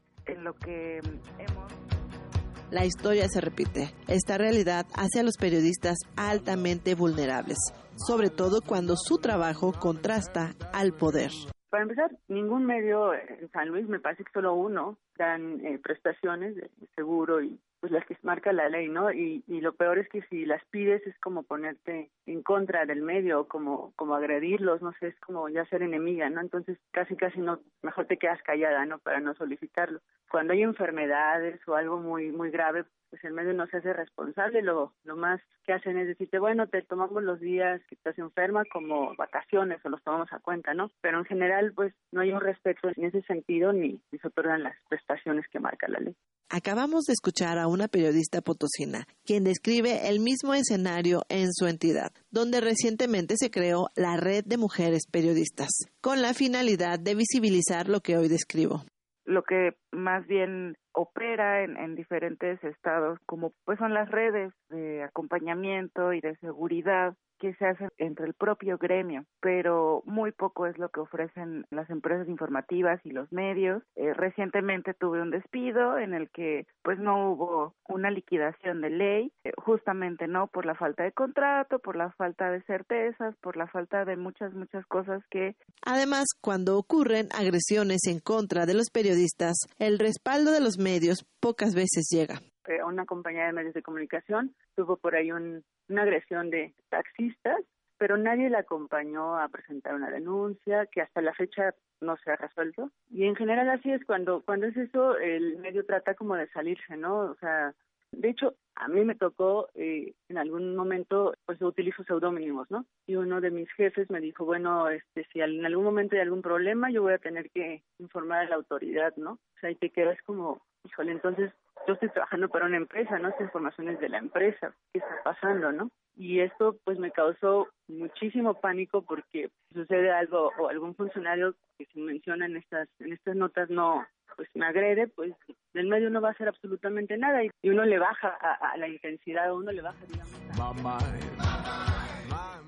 Ser periodista en México es de alto riesgo en algunas regiones, pero como Mayra comenta, es también una profesión que brinda muchas satisfacciones y pues ese es el tipo de, experiencia que contrasta muchísimo con la experiencia personal, ¿no? La experiencia a nivel profesional, porque pues también esta profesión me ha dado para conocer, para estar dentro de los temas que a mí personalmente me interesan y poderlos abordar de una manera periodística y además pues compartirlos con los lectores, con la gente que se acerca a los diferentes medios en los que tengo y he tenido oportunidad de trabajar y colaborar. De Yanira Auditorio de Prisma RU. De acuerdo con un reporte realizado por la UNAM y la Comisión Nacional de Derechos Humanos, en México existen alrededor de 200.000 periodistas, de los cuales el 34% son subempleados o freelance, es decir, no tienen ninguna prestación. Esto es todo por hoy. Nos escuchamos la próxima semana. Buenas tardes. Bien, pues así es eh, la realidad que viven muchos periodistas, eh, reporteros y bueno, pues evidentemente me refiero a los de a pie, a la gente que va a cubrir sus eventos o que hace algún tipo de investigación, a esos que no cobran grandes cantidades de dinero ni se enriquecen por el solo hecho de ser periodistas y de hacer una labor que tiene que ver con la información. Habrá que repensar también todo esto. Acaba de pasar esta cumbre de periodistas.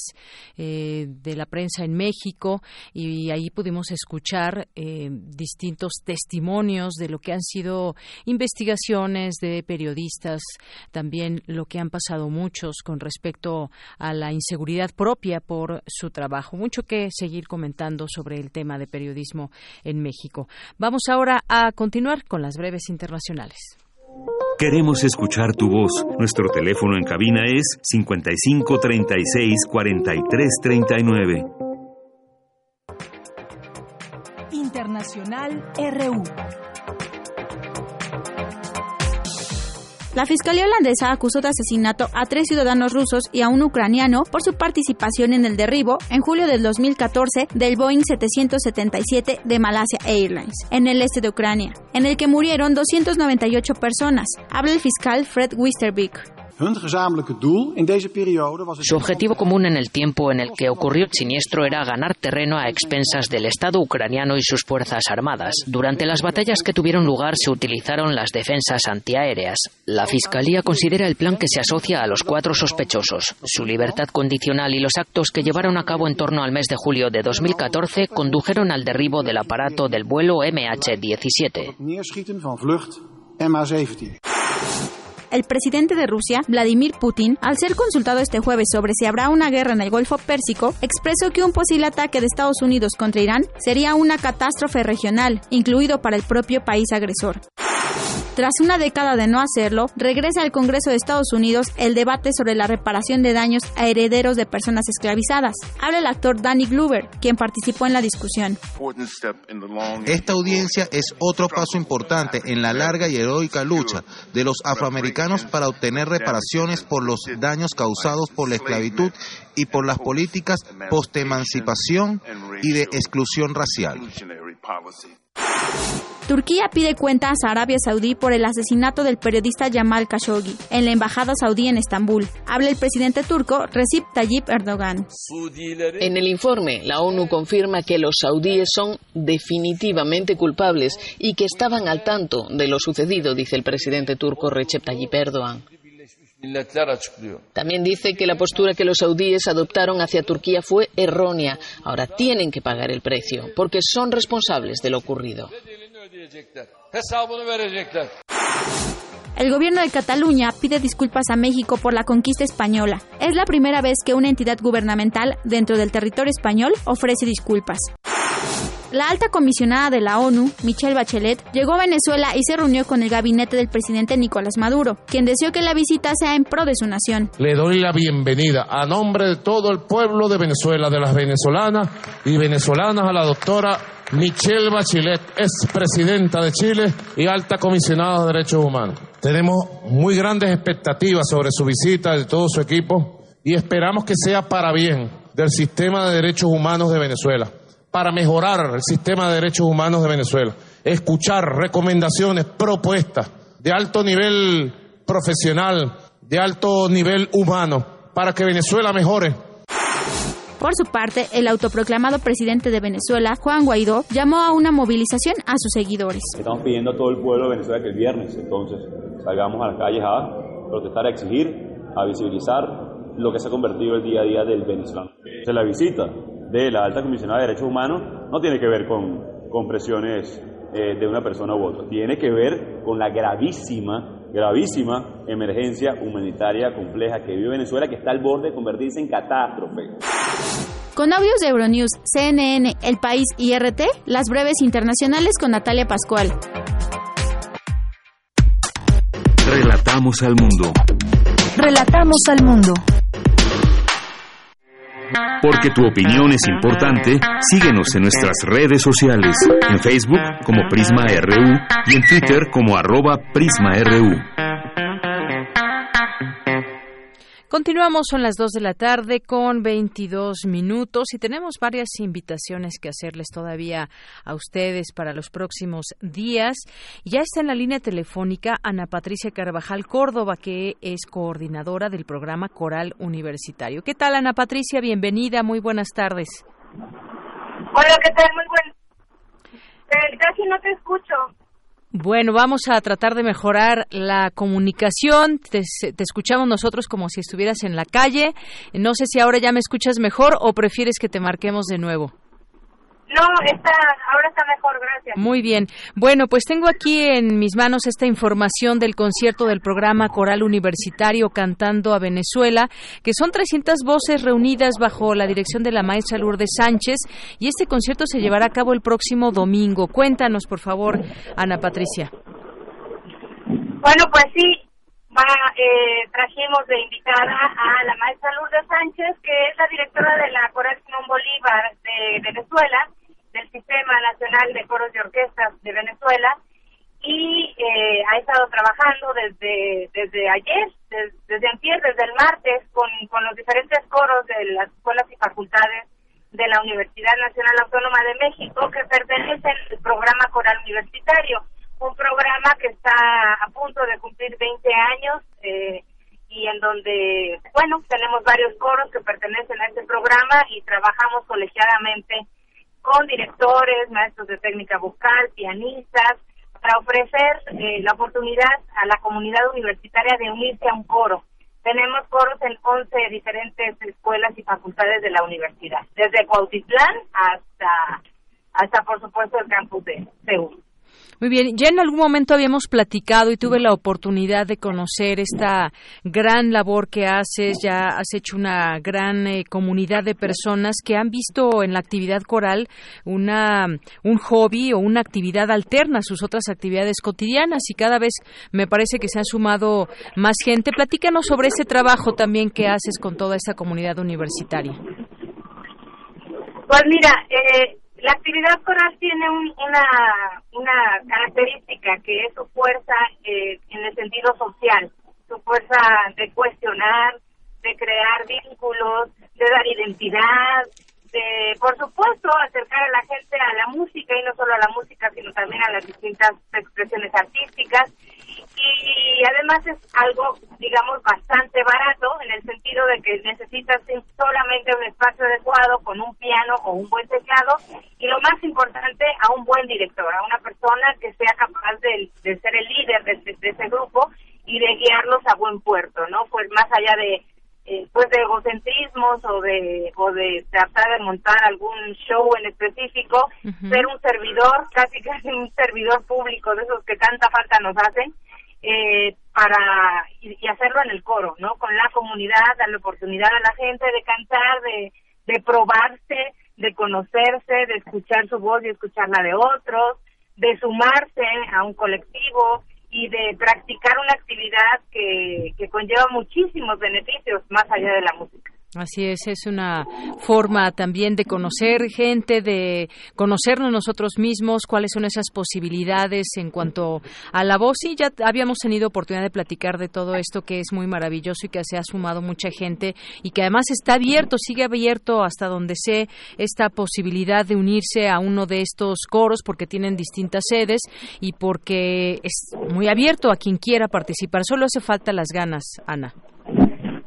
Nada más, está abierto a toda la comunidad universitaria, desde académicos, por supuesto, desde la unidad de posgrado, eh, hasta los alumnos de bachillerato, y también eh, a, a los administrativos, a todos aquellos que estén interesados y tenemos también gente externa que se une a estos coros y que y que también pues pues tiene los beneficios de, de poder estar en una agrupación de este tipo, ¿no? Y hay para escoger, hay de muchos tipos, de muchos tamaños, colores, sabores y dependiendo de dónde viva la gente también, pues hay diferentes opciones. Tenemos un correo electrónico al cual se pueden comunicar que es procoral@unam.mx y ahí pueden pues preguntar todo aquello que se les ocurre y que no se han atrevido a preguntar. Muy bien, procoral arroba unam.mx. Muy bien. Y entonces ya para regresamos a la invitación que les hicimos originalmente al inicio, domingo 23 de junio a las 18 horas en la sala Nezahualcóyotl, ahí en el Centro Cultural Universitario y este concierto cantando a Venezuela. ¿Qué vamos a escuchar? Platícanos un poco de, del programa, Ana. Vamos a escuchar eh, sobre todo música venezolana música que nos ha traído la maestra Lourdes Sánchez, quien eh, conocí hace muchísimos años y siempre carga con su cuatro. Ella anda siempre por la vida con un cuatro, eh, que es el instrumento, pues quizá uno de los más representativos de ese país, además de las maracas, por supuesto. eh, y bueno, estaremos interpretando melodías latinoamericanas con todos los coros, sobre todo venezolanas, y también cada uno de los coros eh, presentará alguna pues parte del trabajo que han realizado durante durante el semestre. Así que será un concierto pues muy variado eh, de música que quizás uno uno no no pensaría que se puede cantar en coro uno está más acostumbrado o las personas a escuchar música coral sinfónica o música coral sacra eh, o eh, virreinal inclusive, pero no música popular, digamos, eh, hecha en arreglos a la medida para que lo canten los coros. y esto es lo que vamos a tener, eh, así que los invitamos porque va a ser un concierto ligero, lindo, y además, bueno, hoy que estamos tan sensibles y que estamos tan pues tan cerca y tan lejos de ese país hermano que está sufriendo tanto, bueno, pues acerquémonos también y conozcamos más de su música, quiénes son ellos, cómo viven, que, cómo cantan, cómo sienten, cómo son. Y esta es una oportunidad para que, para que nos acompañen y para que disfruten junto con nosotros. Muy bien, conozcamos también a Venezuela a través de a través de su música. Pues Ana Patricia Carvajal, muchas gracias por invitarnos el próximo domingo a este concierto cantando a Venezuela. Además, el, precio, la verdad, está muy cómodo y pues es, un lugar maravilloso la sala Nezahualcóyotl ahí en el Centro Cultural Universitario a las seis de la tarde. Sí, los precios son realmente es un regalo. Ya les digo, es más barato que el cine, con eso les digo todo. Así es. Bueno, pues muchísimas gracias por estar aquí con nosotros e invitarnos, Ana Patricia Carvajal, además de que la gente que vaya, pues se dará cuenta cómo trabaja el coro y seguramente muchos se van a animar a participar con, con ustedes. Claro, claro, por supuesto. Bueno, hasta luego, Ana Patricia. Hasta luego, que estés muy bien. Hasta luego, Ana Patricia Carvajal Córdoba es coordinadora del programa Coral Universitario. Tu opinión es muy importante. Escríbenos al correo electrónico prisma.radiounam@gmail.com. Porque tu opinión es importante, síguenos en nuestras redes sociales, en Facebook como Prisma RU y en Twitter como arroba PrismaRU. Dos de la tarde con treinta minutos. Gracias por continuar con nosotros aquí en Prisma RU de Radio UNAM y queremos hacerles otra invitación. Ya los invitamos a escuchar música con este coro, este eh, coro universitario, este programa coral universitario que es parte de nuestra universidad. Ahora vamos a invitarlos a los viernes de música, libros y lectura en voz alta, que es una reunión, una tertulia literaria que se realiza en un salón de té. Los asistentes pueden disfrutar eh, de café, galletas, rifa de libros, pero sobre todo de la plática y de la conversación, e interacción y reflexión con otras personas que ahí se reúnen. Y el próximo viernes tenemos una invitación que hacerles. Para ello, también nosotros invitamos a su vez a este espacio a Francisco Hernández de difusión del programa editorial de la Coordinación de Humanidades para que nos haga esta invitación y bueno pues eh,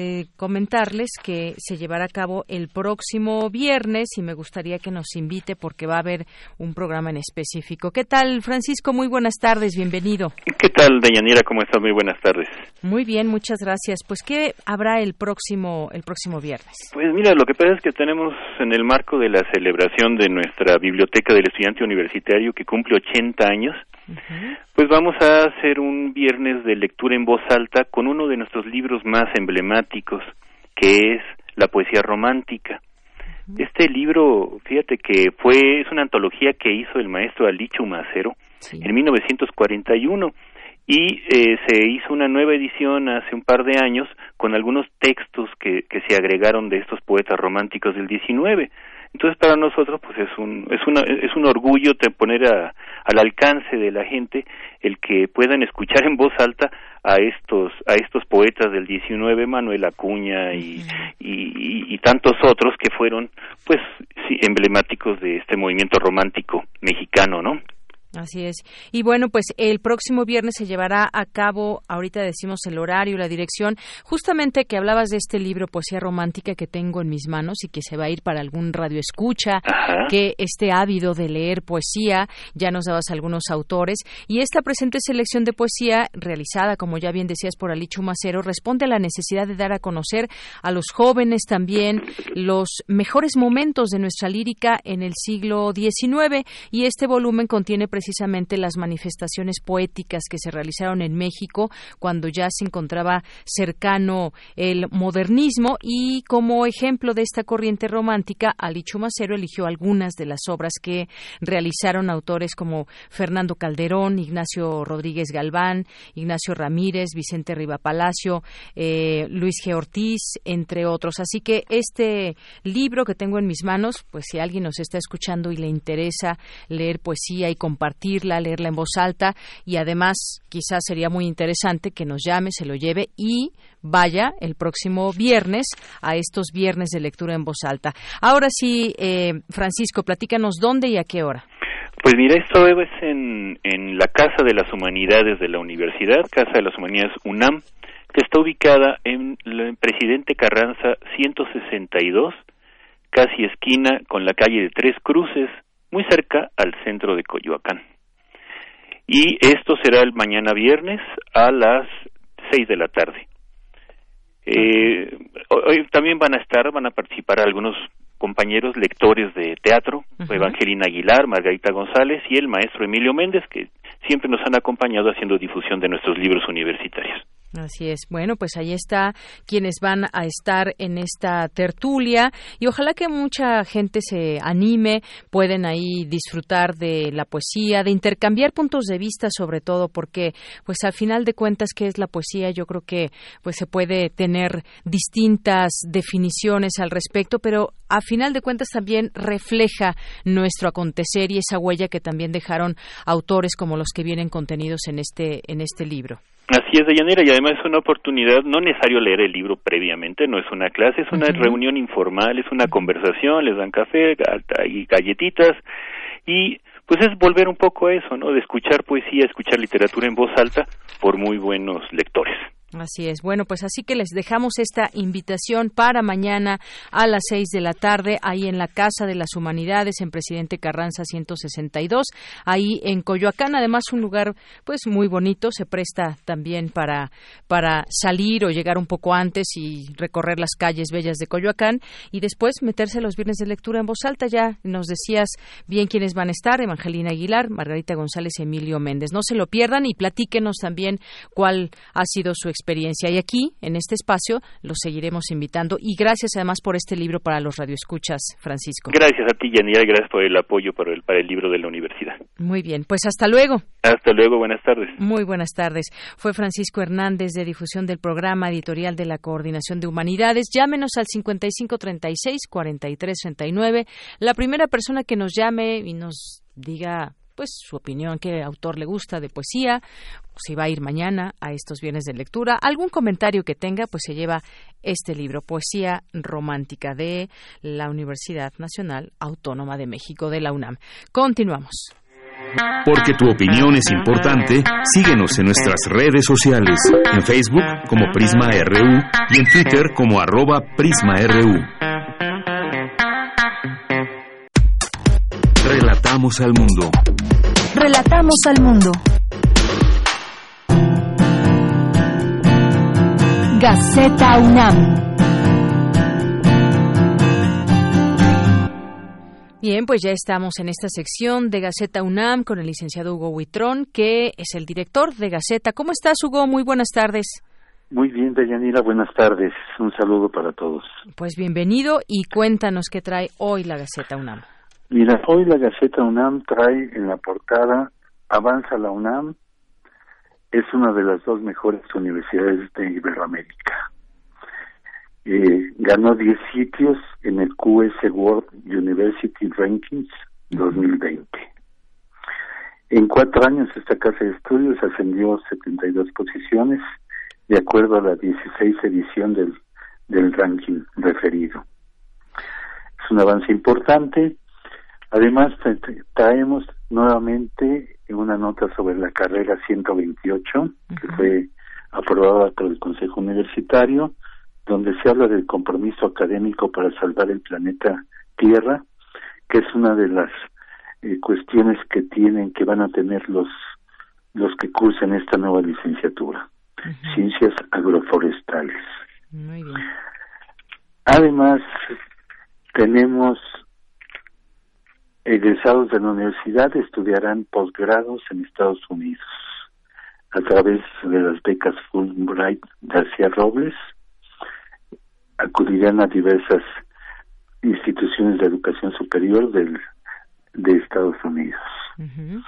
Y también en otra nota se reconoce el talento creativo de niñas y niños a través de un certamen del, del Instituto de Ciencias Nucleares y del programa Adopte un Talento, Pauta, donde se le enseñan a los niños y participan los niños en su aprendizaje, su intervención hacia la ciencia y la investigación. En otra nota tenemos la visita de Mohamed Yunus, el Premio Nobel de la Paz, que llamó a los jóvenes a desarrollar negocios que tengan como meta resolver problemas reales y no solo generar ganancias económicas. Así es, Muhammad Yunus. Así es.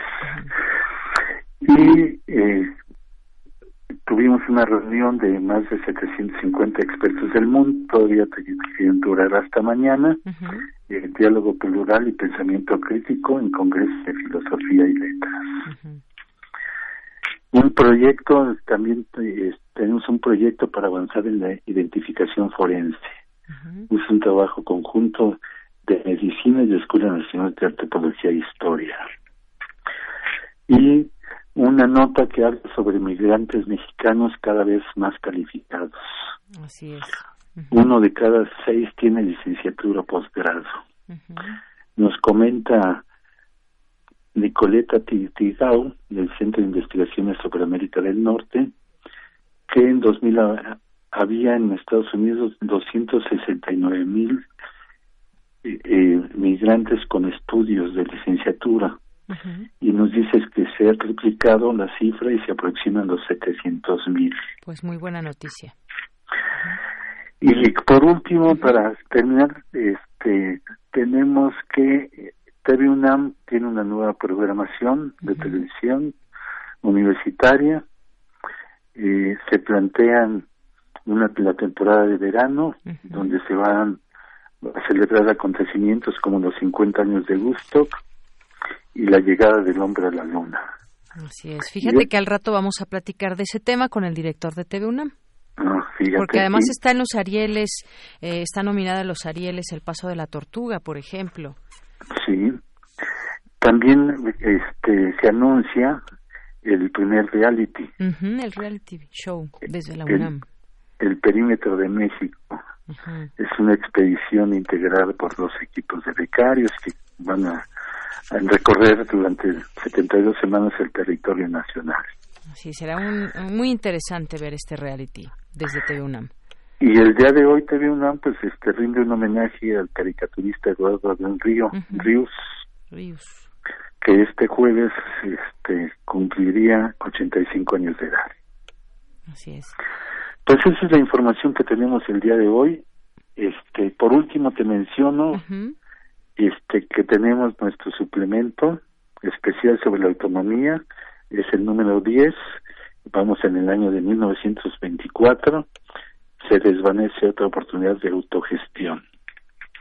Para que lo, lo pueden ver, lo pueden ver también en la Gaceta Digital. Pueden ver ahí todos, están todos los suplementos y recuerden que en Gaceta Digital eh, se incluyen las notas de la, de la Gaceta impresa, pero además al día se están subiendo otra, más información sobre el acontecer del quehacer universitario. Muy bien. Bueno, pues aquí está entonces la Gaceta UNAM para que la consulten quienes no lo han hecho y también, por supuesto, está la versión digital, la Gaceta de la Gaceta UNAM. Muchas gracias, Hugo. Gracias, Deyanira. Eh, gracias a ustedes. Un saludo y no se olviden, sean felices. Claro que sí. Gracias, Hugo. Hasta luego. Buenas tardes. Buenas tardes. Porque tu opinión es importante, síguenos en nuestras redes sociales, en Facebook como Prisma RU y en Twitter como arroba PrismaRU.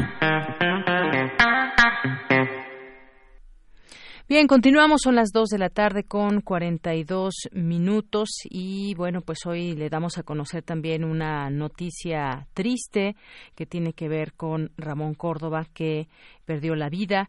Escribir es una de las formas de la felicidad, pero requiere de tres cosas. Trabajar, trabajar y trabajar, decía Ramón Córdoba, editor de los mil libros. Él lo hacía, escribía y editaba, leía a Elena Garro, a Stephen King y decenas de autores más.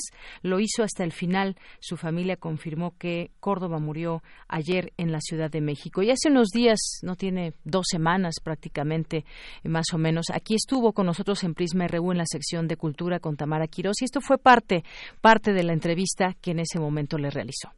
Qué gusto esta visita a Radio UNAM, alma mater de cantidad de mexicanos y qué gusto estar contigo.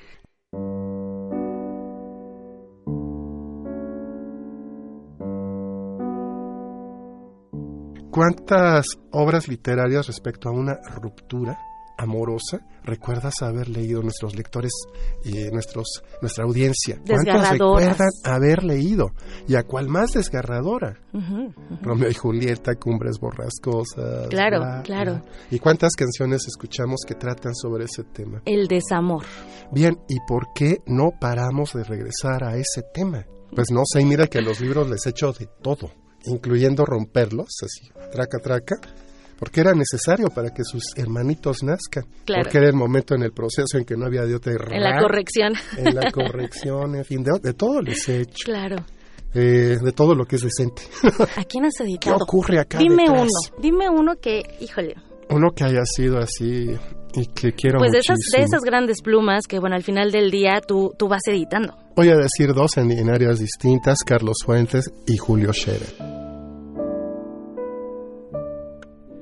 Bueno, pues fue parte de esta entrevista de hace, pues como les decimos, hace unos días.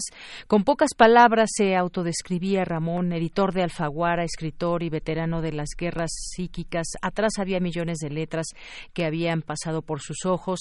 Esta información que le estoy leyendo es del portal sinembargo.mx, una eh, nota que redactó Carlos Vargas Sepúlveda y además, bueno, pues se destaca también una fotografía que le hicimos aquí, que mi compañero Moisés González le tomó y aquí eh, está esta fotografía que hoy pone en su portal eh, sin embargo, MX. Y bueno, pues también eh, este dato, el 16 de junio, tres días antes de perder la vida, Córdoba cumplió 61 años. Él mismo compartió una fotografía de su infancia en su cuenta de Twitter, ahí de blanco y negro, de saco y camisa, un pequeño Ramón sonreía. Eh, a Ramón le parecían una maravilla los viejos boletos de camión, tranvía y trolebús. También le gustaban los memes. Era un gran lector, un lector de origen humilde. Fue compañero de cantinas y guía espiritual. Entre las figuras que editó se encuentran Carlos Fuentes, autor de Aura, y Ana Clavel, autora de Breve Tratado del Corazón. Bueno, pues descanse en paz y le damos a conocer esta información. Descanse en paz, Ramón Córdoba. Relatamos al mundo. Relatamos al mundo. A la que va conmigo, Enrique González Martínez.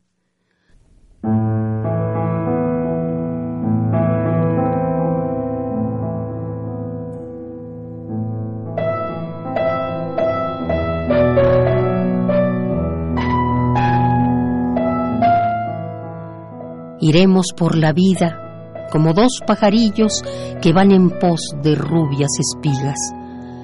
Y hablaremos de sutiles encantos y de goces supremos con ingenuas palabras y diálogos sencillos.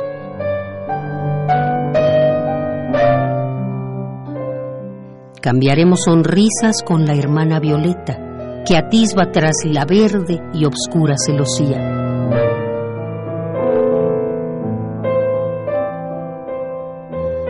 Aplaudiremos ambos la celeste armonía del amigo sinsonte que es músico y poeta.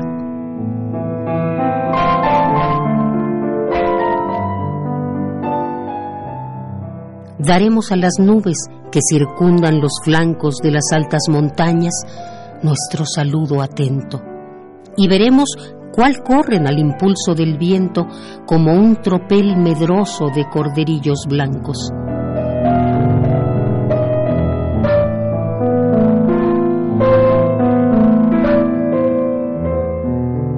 Oiremos cómo el bosque se puebla de rumores, de misteriosos cantos y de voces extrañas, y veremos cuál tejen las pacientes arañas sus telas impalpables con los siete colores.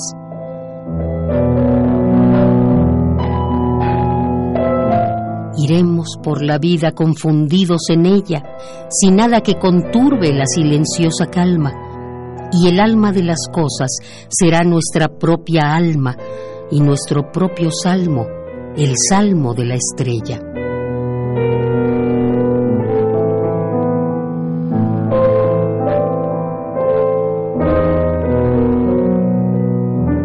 Y un día, cuando el ojo penetrante e inquieto sepa mirar muy hondo y el anhelante oído sepa escuchar las voces de lo desconocido, se abrirá a nuestras almas el profundo secreto.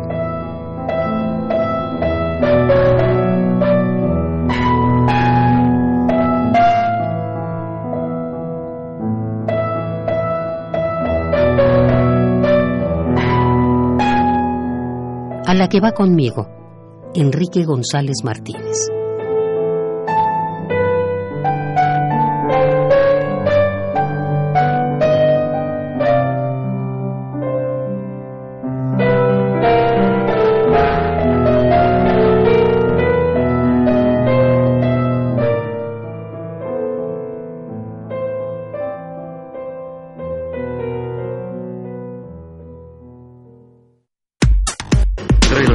Al mundo.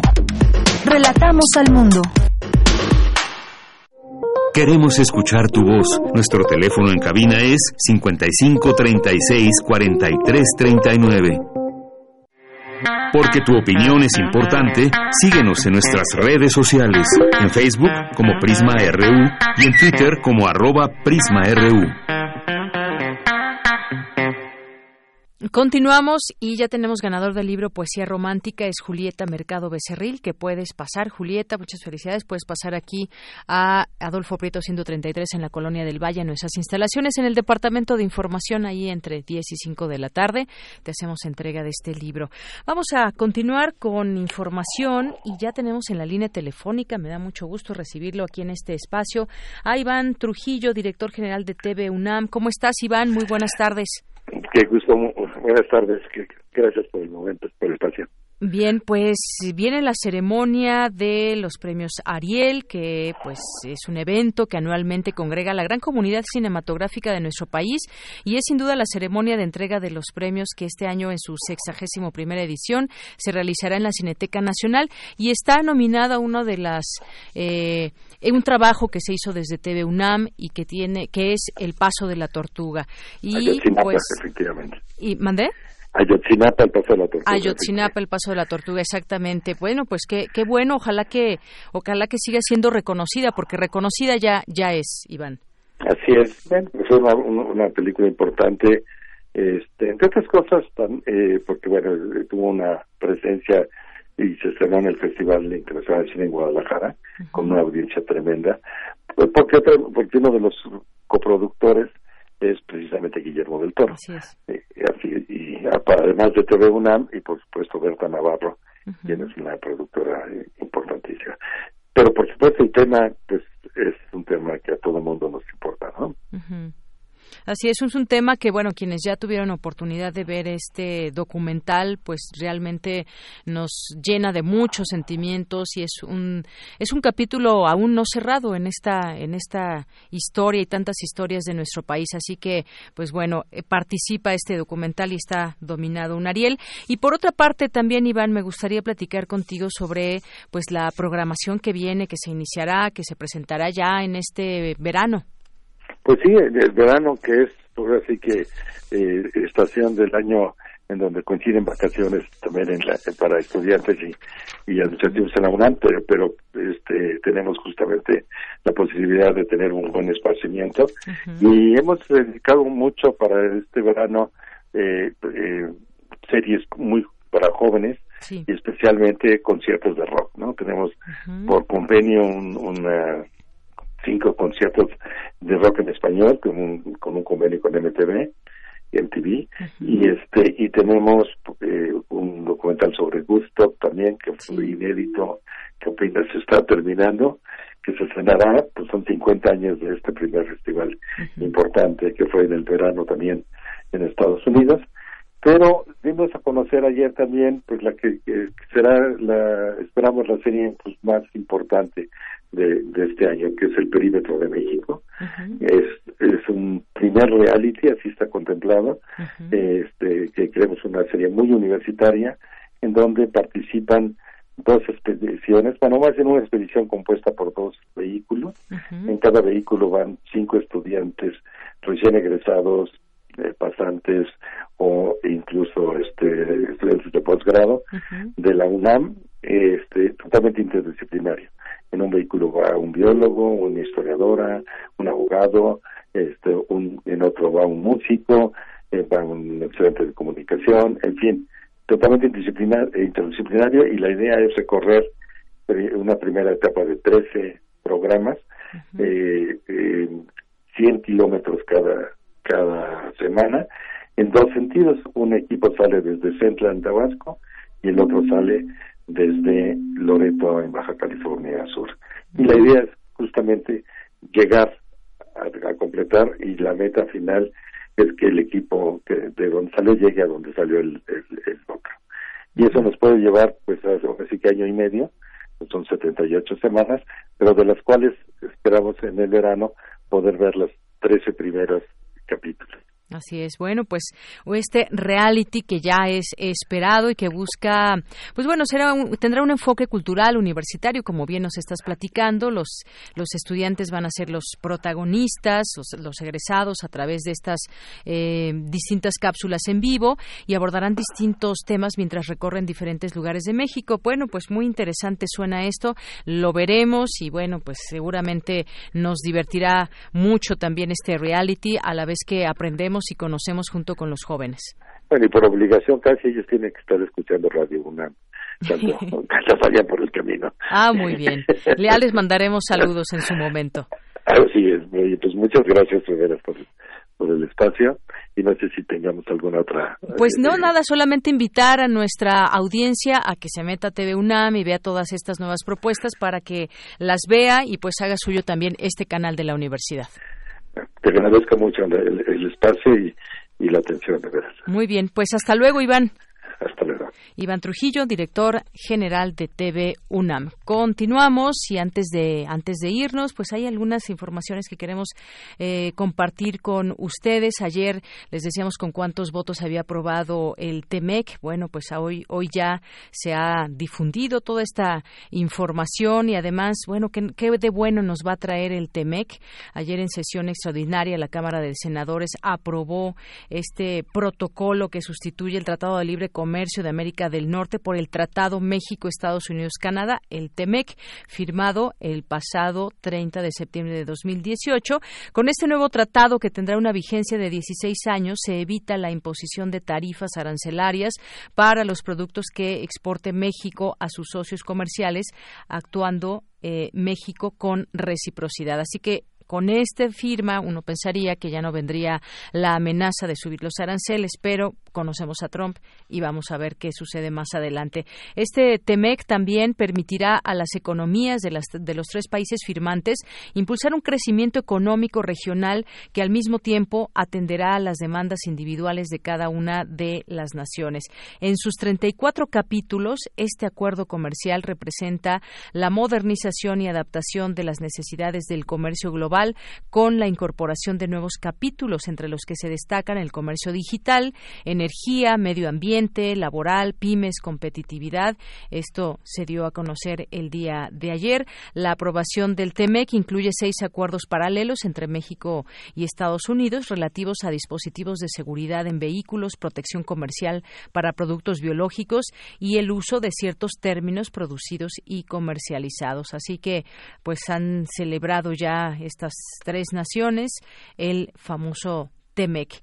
Y bueno, pues también sobre este mismo tema, eh, Donald Trump y Justin Trudeau hablan del TEMEC en la Casa Blanca luego de esta firma. El presidente de Estados Unidos recibió hoy al ministro de Canadá con miras a mejorar las relaciones tras la crisis diplomática del año pasado y para impulsar el acuerdo de libre comercio de América del Norte, aún no, eh, no ratificado. Los dos gobernantes han tenido una relación difícil desde que Trump abandonó la, una cumbre del G7 en Quebec un año, pero están interesados en que el tratado entre México, Estados Unidos y Canadá entre pronto en vigor. Bueno, pues parte de lo que le podemos comentar el día de hoy y pues prácticamente llegamos al final de esta emisión. Muchísimas gracias por su atención, por estar aquí atentos. Ustedes también forman parte pues muy importante de este programa. Soy de Yanira Morán y a nombre de todo el equipo, gracias, buenas tardes, buen provecho.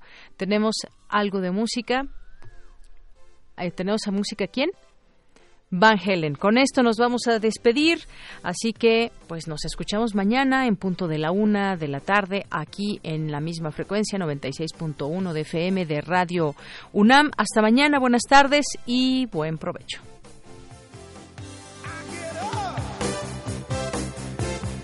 nothing.